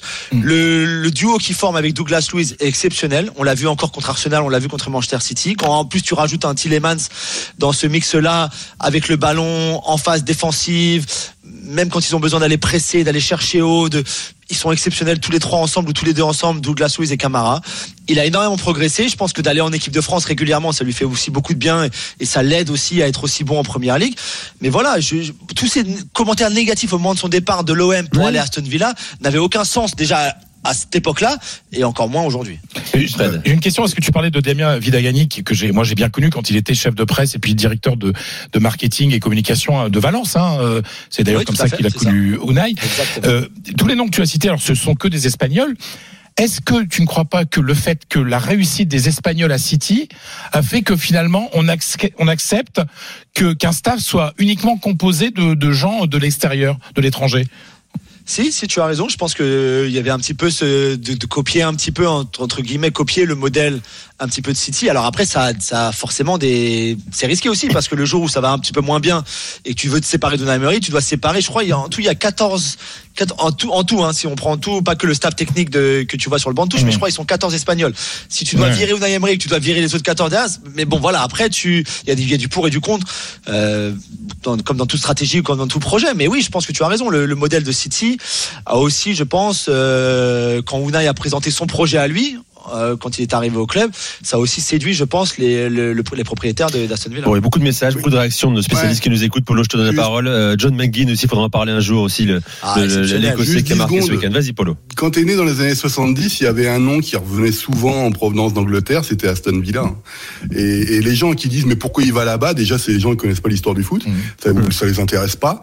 Euh, moi je peux t'assurer que dans les années 70, début des années 80, Aston Villa, t'en entends tout le temps parler. Oui, que mais, c'est oui, mais ça, ça remonte. Polo. Attends, c'est un mec. Et alors un, un mec, Et alors un mec qui est en train de s'installer au plus haut niveau dit je signe au stade de Reims. Euh, tu dis ouais, Et alors, Reims, c'est derrière de 70 ans. Oui, c'est un projet derrière, à condition que. oui. Bon alors, et alors Ça fait 15 victoires de suite à domicile en championnat hein, pour Aston Villa. C'est exceptionnel. Ils ont plus perdu depuis le mois de février à domicile en, en première Bon, ligue. bah, écoute, Euh, hein. c'est un record du club. Voilà. Je sens qu'on a Emery un jour ira euh, entraîner le Bayern. Je sais pas pourquoi, il y a un truc comme ça. Ah, moi, je pas- voudrais bien le voir en Italie. En Italie, non, pas assez gros en Italie. Et, et, et en plus, L'est-il c'est un mec très sympa. Et ça, c'est. Oui, ça, Julien, il faut préciser. c'est Mais un oui, mec- non, mais c'est un mec adorable. Enfin, Ouais. Mais oui, il est, puis il est naturel en plus. Il Bah a tout ouais. ça. euh, voilà. puis il a de très bons C'est restaurants. très bien. Avec Allez, de, c'est de très très bons poissons. C'est parti pour la deuxième minute de la soirée. Elle est italienne. On envoie la musique, Toto. Sempre arrivo e mai partenza, regalo mio più grande,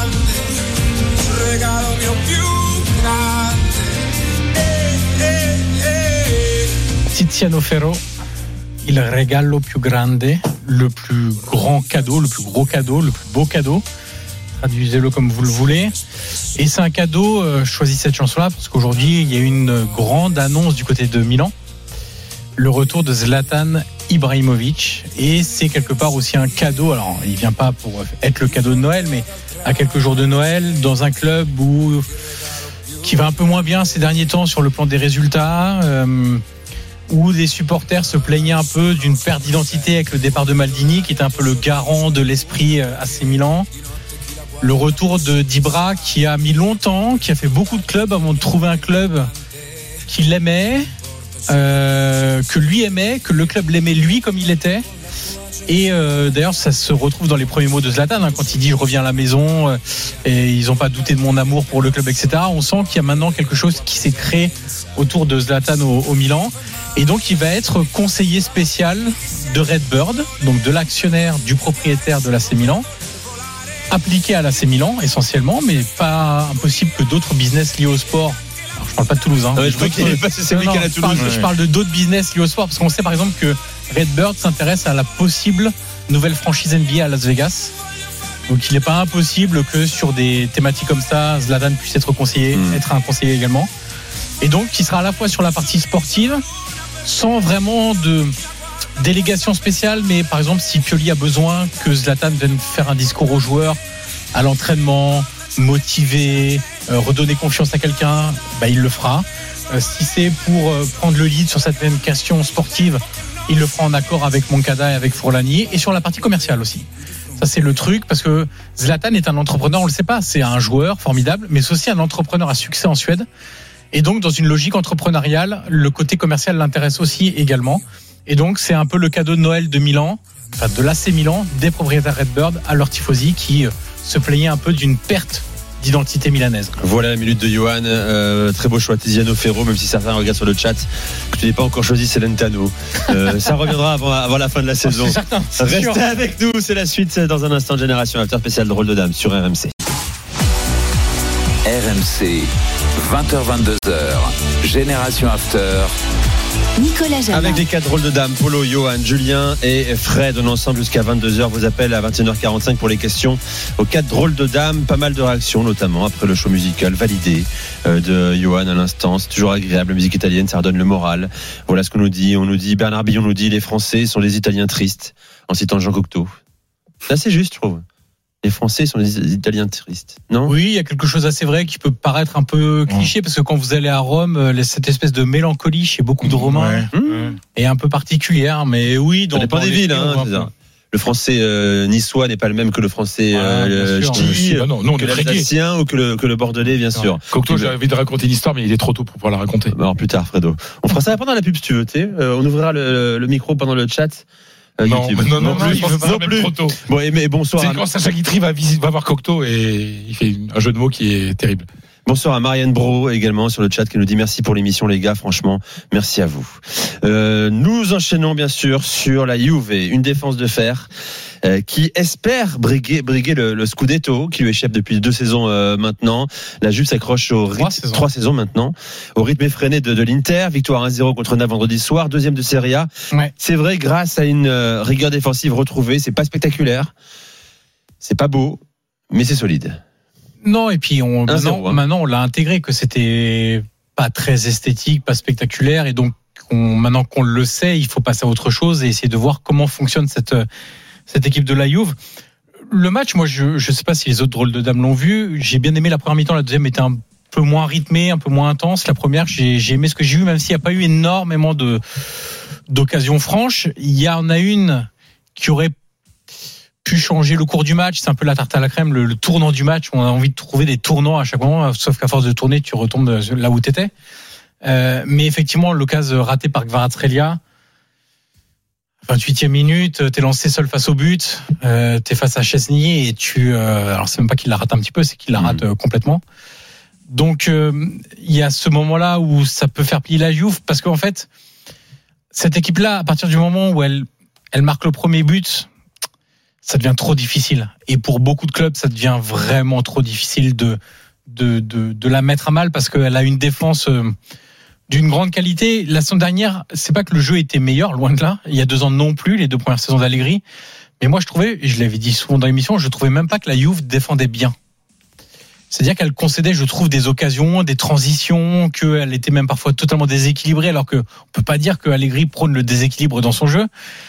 Là, j'ai pas du tout ce sentiment-là. Moi, je vois une équipe très forte qui a retrouvé des, bases identitaires défensives extrêmement fortes, pas seulement d'Allegri, mais qui peuvent remonter à plus loin également. Bremer a vraiment trouvé sa, vitesse de croisière. C'est un super défenseur très agressif. Gatti est en train de progresser vraiment à, vitesse grand V. Danilo, parfois moqué par les supporters de la Juve eux-mêmes. Moi, je trouve quand même qu'il fait vraiment le taf, qu'il est intelligent dans la lecture de jeu, qu'en plus il est extrêmement euh, polyvalent, il peut jouer à tous les postes de la défense centrale, et ça, c'est quand même quelque chose d'important. Et puis, euh, vous savez, il y a l'impression visuelle, et comme je le dis toujours, moi j'aime bien regarder un petit peu les chiffres, euh, sans même aller forcément très loin, mais il y a des choses qui sont quand même très marrantes, très marquantes, pas très marrantes, marrantes pour certains, marquantes plutôt. Euh, deuxième meilleure de déf- deuxième meilleure défense d'Italie avec 9 buts encaissés en 15 journées, c'est quand même pas beaucoup 9 buts encaissés, 9 clean sheets sur 15 matchs. L'année passée, la Juve concédait 1,1 expected goal par match, on est à 0,7 cette saison donc elle concède beaucoup moins d'occasions. Sur les 10 derniers matchs, seulement 3 buts encaissés. Donc c'est extrêmement euh, impressionnant. Et pourtant, l'Inter a une meilleure défense encore. C'est ce qui situe encore ce que fait l'Inter. Avec un autre type de football, c'est bien la Oui, preuve que c'est pas parce qu'on prend des risques que on ne peut pas avoir une très bonne défense. Ça, c'est un... Et, et d'ailleurs, entre parenthèses, je suis pas certain que, en plus avec toutes les blessures qu'a eu l'Inter, Bassoni blessé, Pavard blessé, etc. Sur beaucoup de matchs, je pense que la défense de l'Inter est moins bonne Oui. sur le papier que celle de la Juve. Euh, parenthèse fermée. Et puis il y y, a un chiffre qui me fait encore plus marrer parce que non seulement les défenseurs défendent bien, logique après tout, en plus ils attaquent. Alors c'est pas qu'ils attaquent, c'est qu'ils marquent des buts, notamment sur coup de pied arrêté. Vlaovic plus Chiesa plus Milik pour plus Keane, c'est 11 buts cette saison en championnat. Les défenseurs, c'est 7 buts. Ouais. Les défenseurs sont pas loin d'avoir marqué autant de buts que les attaquants. Attends, attends, attends. C'est 4 joueurs là accumulés, euh, 4 C'est 11 attaquants. buts, ouais. C'est 11 buts cette seulement. saison. Seulement. Seulement.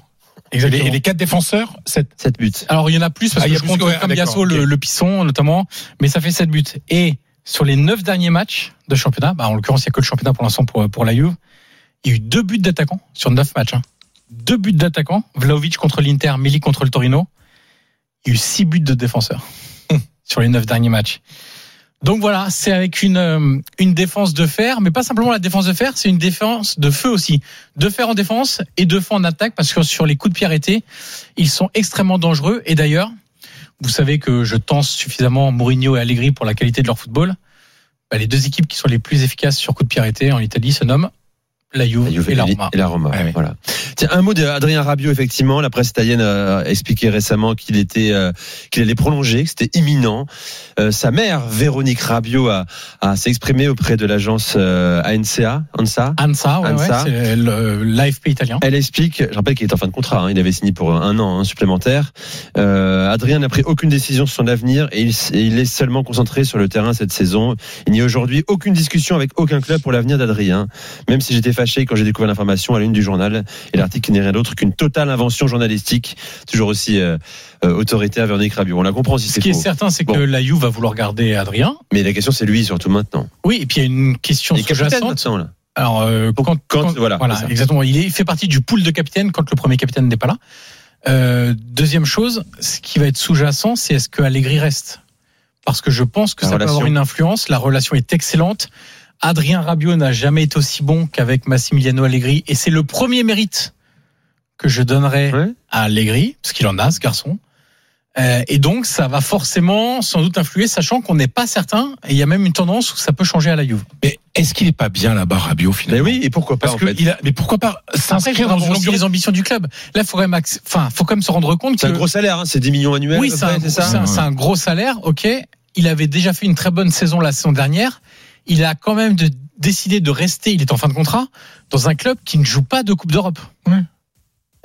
Donc c'est quand même déjà une première Et là, et décision marquante. l'année prochaine, Et là, il va- jouera avec des champions. Il va jouer avec des champions. Il va jouer avec C'est des quand même- champions. c'est- Il faudra il- voir aussi les ambitions, il aura le salaire. Il aura euh, 29 ans, euh, voilà. Pourquoi aller s'emmerder Excusez-moi. Bah, de, de, de, de- voilà. Et surtout que maintenant, ça devient un vrai leader sur le terrain. Voilà, brassard de capitaine mais- et- régulièrement. ouais, euh, porter le brassard de la Juve, euh, c'est quand même pas rien rien, dans une carrière. évidemment. 5 saisons hein, qu'il est à la Ouais. Juve. hein, Ça commence à Mais être une très belle j'adorerais histoire. qu'il reste. Mais bien sûr, parce que je trouve qu'en plus, ça serait une belle histoire pour lui. Et puis on arrêterait de ce dire que c'est un type euh, Voilà. inconstant, euh, Instable. voilà. Voilà, ça fait, Instable, ça fait une saison et demie où il est vraiment au haut niveau, pour le coup. Allez, la troisième minute de la soirée, elle est anglaise. On envoie la musique, Toto.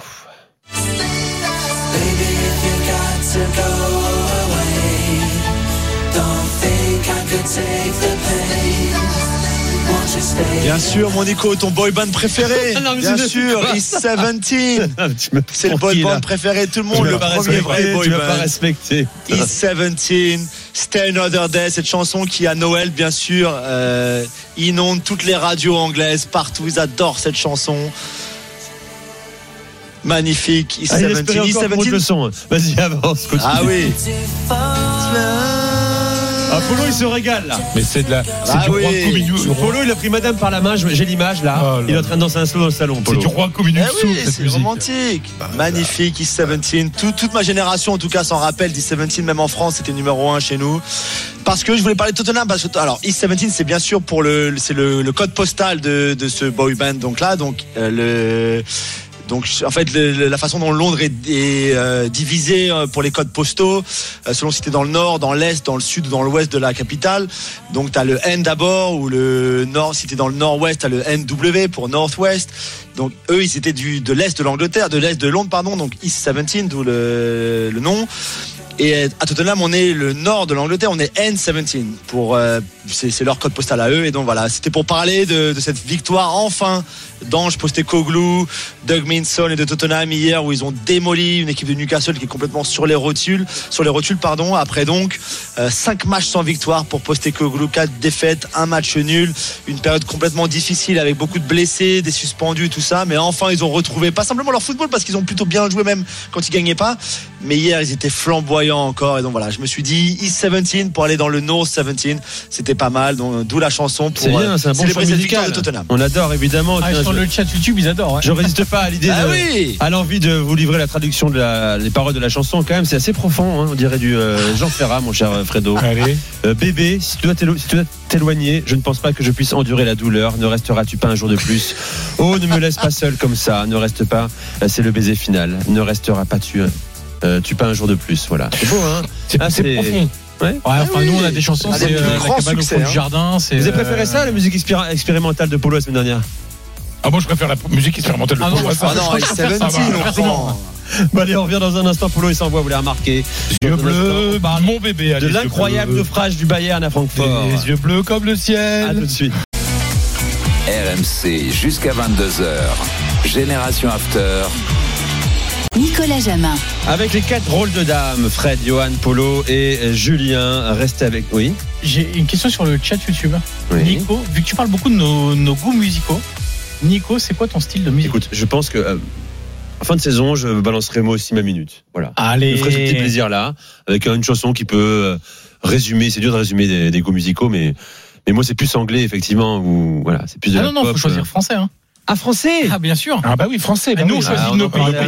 j'ai passé pour un, un... Jean-Jacques Goldman, je suis sûr que t'es fan de Jean-Jacques Goldman. Mais Quel enfoiré Mais c'est génial, Jacques Goldman. Bah ouais, c'est sympathique, mais c'est pas ça- génial. Non Mais c'est droit. pauvre. Sy- Sympathique, Jean-Jacques Goldman, c'est sympathique. Toto, arrête de des libertés, merci. Mais personne ne respecte Mais ici. Goldman Mais non, un mais français, moi, c'est moi, c'est avant, c'est c'est voilà, c'est Brel, C'est Ferré. Ferré, je connais un peu moins. Ouais. C'est euh, Catonoma. Goldman est un génie. Pierre Perret, euh, le Zizi, c'est ma chanson préférée, par exemple. Tout, tout, tout, vous saurez Non, non, tout non. sur le Non, disque. ah, je vais reprendre, Bachung, un, je vais évidemment, reprendre un Bachung. jingle de Fred Hermel. Euh, génie, on va se calmer peut-être. Hein. Jean-Jacques Goldman est un génie. Eh, Jean- Jacques Goldman est un génie. Ah ben. Ah, peut-être euh, génie efficace. Mais non, mais tout, mais les chansons qu'il a écrites, celles qu'il a chantées, celles qu'il a écrites. Mon Polo, il est très distant, très silencieux depuis un quart j'ai une d'heure. proposition à faire pour les musiques euh, pour lundi prochain. Si on, on choisissait tous une chanson de Noël de nos pays. D'accord. J'ai déjà fait deux semaines, hein, des chansons de Noël, c'était Ouais, ma mais toi, dixième aujourd'hui. hein. Ça fait 18 Allez, mois je Je hein, c'est pas grave. Et Polo, ça fait 18 mois que je liste des chansons de Noël. Bon, mon cher Polo, euh, parlons du Bayern, qui s'est fait euh, laminer. Tu, tu as remarqué que j'ai été très calme. hein. Oui, mais ce que tu prends sur Voilà. toi, je pense que tu te serres Ah, dents. je souffre énormément. Mais t'aimes bien Jacques Goldman. Mais non, mais Polo peut pas aimer Jacques Goldman, c'est pas possible. Ah, non, c'est c'est dur quand même. Et puis, comment tu veux Je préfère son frère, mais là je vais pas lancer de polémique. Ah oui, son frère, très bon film d'ailleurs. T'as raison. Ah, sur son frère. Oui, oui. Bon, euh, mon cher Polo, que s'est-il passé euh, samedi après-midi au Deutsche Bank Park de Francfort? Comment ce Bayern invaincu en Bundesliga a pu sombrer à ce point? Ben, personne ne comprend. C'est Ah. incompréhensible. C'est-à-dire que euh, tu sortais de quatre défaites à la suite du côté de Francfort, y compris une défaite contre une Détroit euh, euh, en Coupe d'Allemagne. Tu avais un Bayern qui avait eu le temps de se ressourcer un petit peu, euh, d'avoir quelques jours de repos. Si je vous rappelle, le week-end dernier, le match avait été euh, reporté euh, à Union et ils avaient déjà été éliminés de Coupe d'Allemagne. Et euh, tu as eu une non-prestation euh, qui commence d'ailleurs à ça monte un peu dans les tours, on va dire. Si tu veux, sur le moment, c'était l'incompréhension de la performance, euh, avec des explications qui étaient assez ridicules. D'ailleurs, en disant oui, bon, on a peut-être eu trop de jours de repos, tu vois, des trucs comme ça, alors que les mecs en face, ils avançaient pas depuis Mm. euh, deux semaines, ils jouaient tous les trois jours, euh, et, et- et que le Bayern n'arrêtait pas de se plaindre des calendriers, tu vois, c'est ça qui était assez ridicule dans, dans, les, la dans les premières explications. Ensuite, tu as eu Thomas Tuchel qui a commencé à dire, qui a commencé à dire oui, mais finalement, l'expected goal, c'est ce truc à la mode là, euh, on, on est gagnant à la fin. C'est bizarre. Moi, j'ai surtout vu qu'ils ont été menés euh, au bout de 35 minutes 3-0. Tu vois, c'est c'est c'est c'est quand même euh, assez spécial. Donc que ton équipe fasse un peu de pressing par la suite, c'est juste un peu normal. Mais si tu veux ce truc-là, personne ne comprend ce qui s'est passé. Et là, ils sont en train de monter dans les tours, y compris euh, dans la direction, en disant euh, un, c'était pas attendu, mais deux, il faudrait quand même que certains joueurs se posent des questions. Euh, même s'il y a un match très important au niveau médiatique contre Manchester United, euh, le Bayern est premier du groupe, il sera en huitième et finira premier. Donc tout ça n'est pas explicatif d'une façon très simple. Euh, donc Ok, il manque des personnes. Ok, mais depuis le début de saison, parfois le Bayern est un petit peu comme ça. Tu sais, tu sais pas trop ce qui se passe. Et en face, t'as eu un Francfort qui s'est réveillé, euh, pareil un peu très inconstant depuis le début de saison, et notamment un Français, Dinaï Dimbe, et Bimbe, pardon, qui a fait une prestation XXL, Doublé. euh, et qui depuis 18 mois qu'il est à Francfort, moi la première fois que je l'avais vu euh, à Francfort, je me suis dit, je pense qu'ils ils ont fait une très belle opération financière, le, le, le, le club de Francfort, mais si tu veux, il a deux défauts. Un, on ne sait pas quelle est sa place sur le terrain. Là, il était positionné au poste de de, de, de, de piston gauche. Euh, parfois, il joue en 6, en 8. Parfois, il est il est meneur de jeu derrière Marmouche et Shaibi, par exemple. Et, euh, et il est surtout très inconstant, à tel point que Tom lui avait euh, euh, lui avait demandé ben, d'aller se reposer pendant une petite semaine il y a il y a quelques temps pour aller réfléchir à son avenir parce qu'on sent le potentiel qu'il y a derrière lui. Euh, mais pour en revenir au Bayern. Ok, tu peux trouver par exemple que le, le, le, le- que Neuer a pas eu la main ferme sur le but euh, sur le premier but de Dinaï Bimbe. Euh, tu peux trouver que l'équipe euh, manquait était ces 9-10 jours qui étaient là, ça les a pas aidés, etc. Tu trouves comment Mais Upamecano franchement- On nous pose des questions sur Ouais. Upamecano, mon Il a cher. C'est très compliqué. Ah, c'est- Ouais, il a été Catastrophique. euh, c'est pas la première alors, fois. hein. Ouais, enfin, euh, Davis a été catastrophique. Euh, Kim ou Medjin n'a pas été bon non plus. Ou pas Mécano, c'est pareil. Euh, Mazraoui a été remplacé à la mi-temps, tout comme Davis. Euh, il n'y a pas grand monde à sortir de cette de cette performance. Ensuite, Upamecano, il est toujours dans une période. Moi, je le, je le, le- le- un, je l'aime beaucoup, mais ça, c'est c'est c'est pas important. Ce qui est sûr, c'est qu'il est aussi lui dans des périodes où il est pas bien et il y en a d'autres où il est exceptionnel. Donc, le problème du grand défenseur de haut niveau, c'est qu'il doit toujours être présent. Et Upamecano, bah, parfois, il sort de ses matchs, on n'arrive pas à comprendre pourquoi. C'est, c'est plus mental pour moi que physique, parce que c'est une bête, il est reconnu là-bas, etc.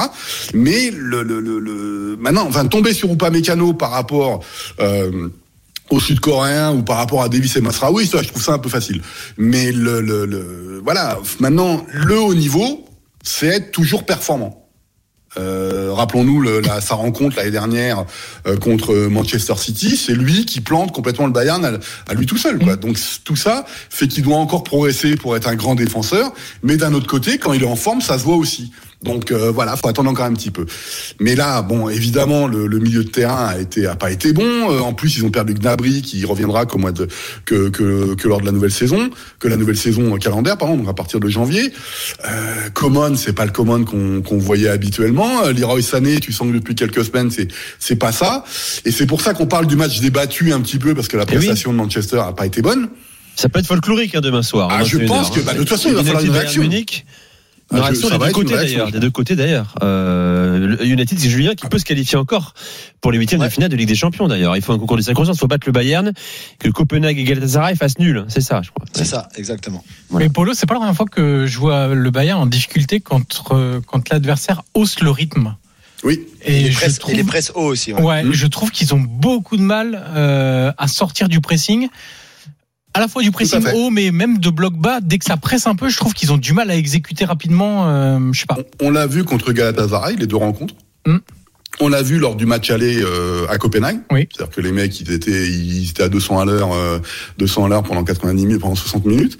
Euh, c'est pas la première fois, et c'est un peu l'une des critiques qu'on donne à Thomas Tuchel, c'est que lui, il est dans une logique, faut pas l'oublier. Thomas Tuchel est dans une logique de soulever euh, la coupe à la fin de la saison. Donc, ce qui se passe en ce moment, comme il le dit, es gibt Luft nach oben. Il y a encore une marge de progression pour qu'on arrive au niveau de Manchester City, qui pour lui est la référence ultime actuelle.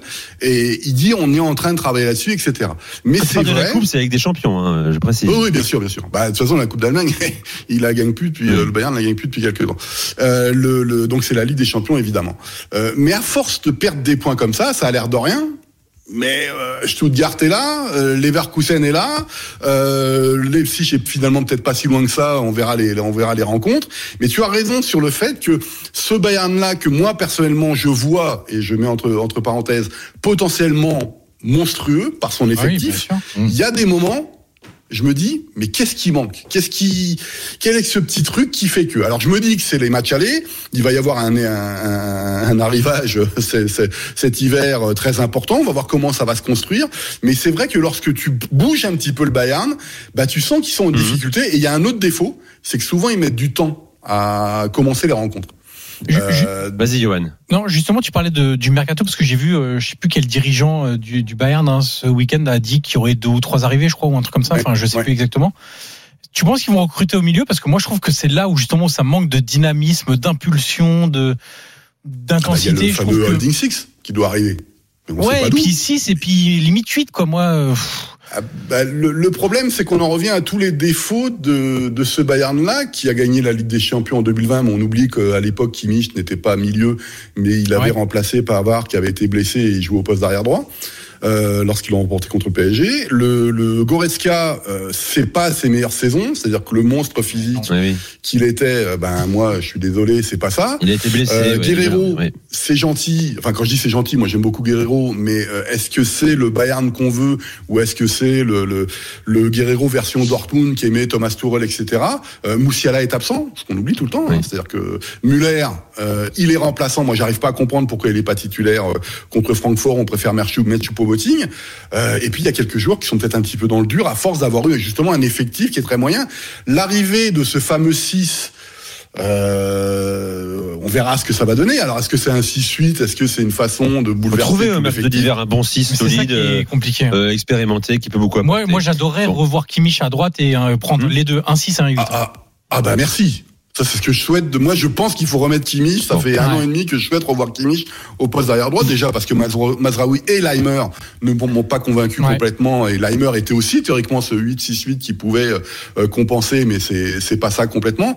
Euh, bon, il n'y a pas péril dans la demeure, ça va. C'est pas, Ouais, enfin, pas on va dramatique. suivre la situation de. Thomas Tourelle également parce que dans un club comme celui-ci, quand tu perds deux trois fois, tu es très vite en, en grand Ah bah là c'est euh, c'est une réaction et ça va être contre Manchester United sauf qu'on sait très bien que je pense que Manchester a pas envie de, de se laisser faire non plus surtout à domicile donc Et je pense que la ça va être un match intéressant. Demain soir 21h, hein, tu débrieferas avec euh, Julien dans l'after, bien sûr. La quatrième minute de la soirée, évidemment, elle est espagnole. On envoie la musique, Toto. Mitad de mole cristiana Tienen la sangre cruzada Es de una tierra lejana David Bisbal, révélé par Opération Triunfo. Une espèce de The Voice à l'espagnol, c'était la première, euh, c'était dans les années 90, euh, non, des années, des années 2000, des années 2000, euh, chanteur élevé, voilà, pour ce radio crochet euh, espagnol, et qui vient d'Almeria, donc ville andalouse, mais c'est ville andalouse côté est, hein, c'est vraiment la, ville la plus euh, à l'est de, de l'Andalousie, c'est la côte, euh, c'est quasiment la côte, la côte du Levante. Euh, Almeria, euh, cette chanson s'appelle Amelia Noble Terre. Pourquoi j'ai choisi euh, David Bisbal et Almeria Parce que je vous parler du, de la lanterne rouge de la Liga. Parce que l'Union Deportiva Almeria a joué 16 matchs en première division cette saison. N'a que 4 points. 0 victoire, 4 nuls, 12 défaites, 17 buts marqués, 39 buts encaissés. Alors j'ai regardé euh, sur tous les gros championnats plus euh, le Portugal, il y a euh, les équipes au moins une ou deux. euh, le dernier a au moins gagné une fois. C'est la seule équipe en Europe qui n'a pas gagné une fois cette saison. Alors vous allez me dire, est-ce que c'est intéressant d'en parler? Oui, parce que je les ai vus jouer contre contre l'Atlético et ils ont été admirables. Admirables, ils étaient menés 2 à 0 euh, à la mi-temps. Mais euh, voilà, et bon, on sait déjà qu'ils vont descendre. hein. Enfin, je veux dire, c'est c'est- à quatre c'est points, 4 et- points à bout de 16 matchs. euh, voilà, Euh, c'est terrible pour Almeria. Euh, mais l'attitude des joueurs est, je veux dire, les, les supporters ne peuvent pas euh, dire ces joueurs ne, ne font rien pour se sauver.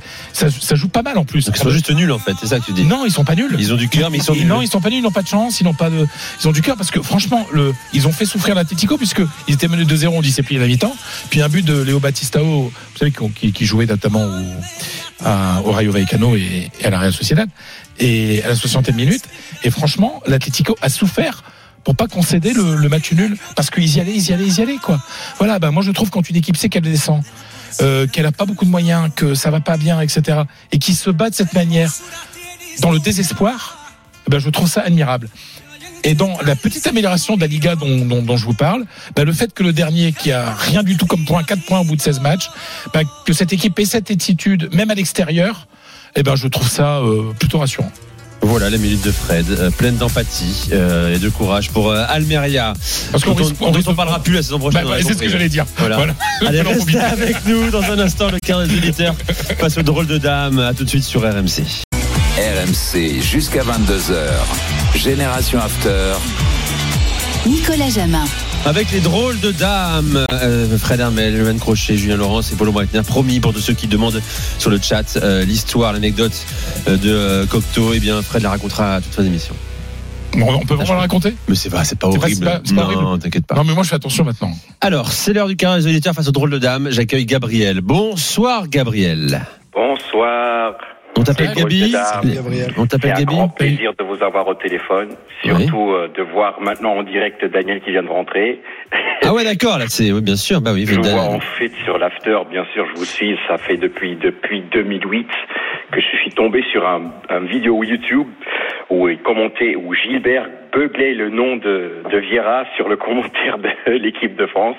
Et depuis, je suis borné, voilà. à l'époque où euh, Gilbert commentait encore des matchs, où il était un ça, reporter de ça. terrain, Ah, il était bon, hein et puis un journaliste embourgeoisé dans son confort, dans son studio.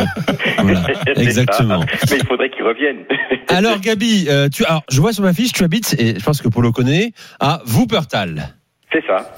Voilà, Wuppertal. Polo, tu Le connais, non la Bah, ville pas de- spécialement Wuppertal, mais euh, je De sais nom. que ça existe, oui. De nom. Voilà. La, la- la patrie de Pina Bausch, la grande, Ah, la la grande chorégraphe allemande. oui. Wuppertal Tanztheater. On me dit qu'il y a un train suspendu ah, aussi. connaît ça, Fred, super. Et moi, j'adore, j'adore, j'adore la- danse. Fred, un gran, un gran abrazo de Gabriel aquí. Muchas gracias. Bon, Gabriel, parlons football.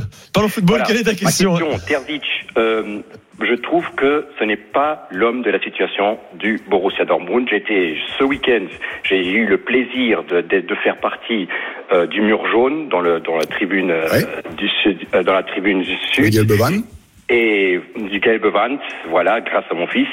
Mais voilà, j'ai vu des trucs qui m'ont vraiment déçu, aussi souvent au euh, niveau, au niveau défensif, voilà. Et là, euh, je voyais qu'il y avait souvent des moments où Heinrich, du côté de Red Bull, était, toujours très libre.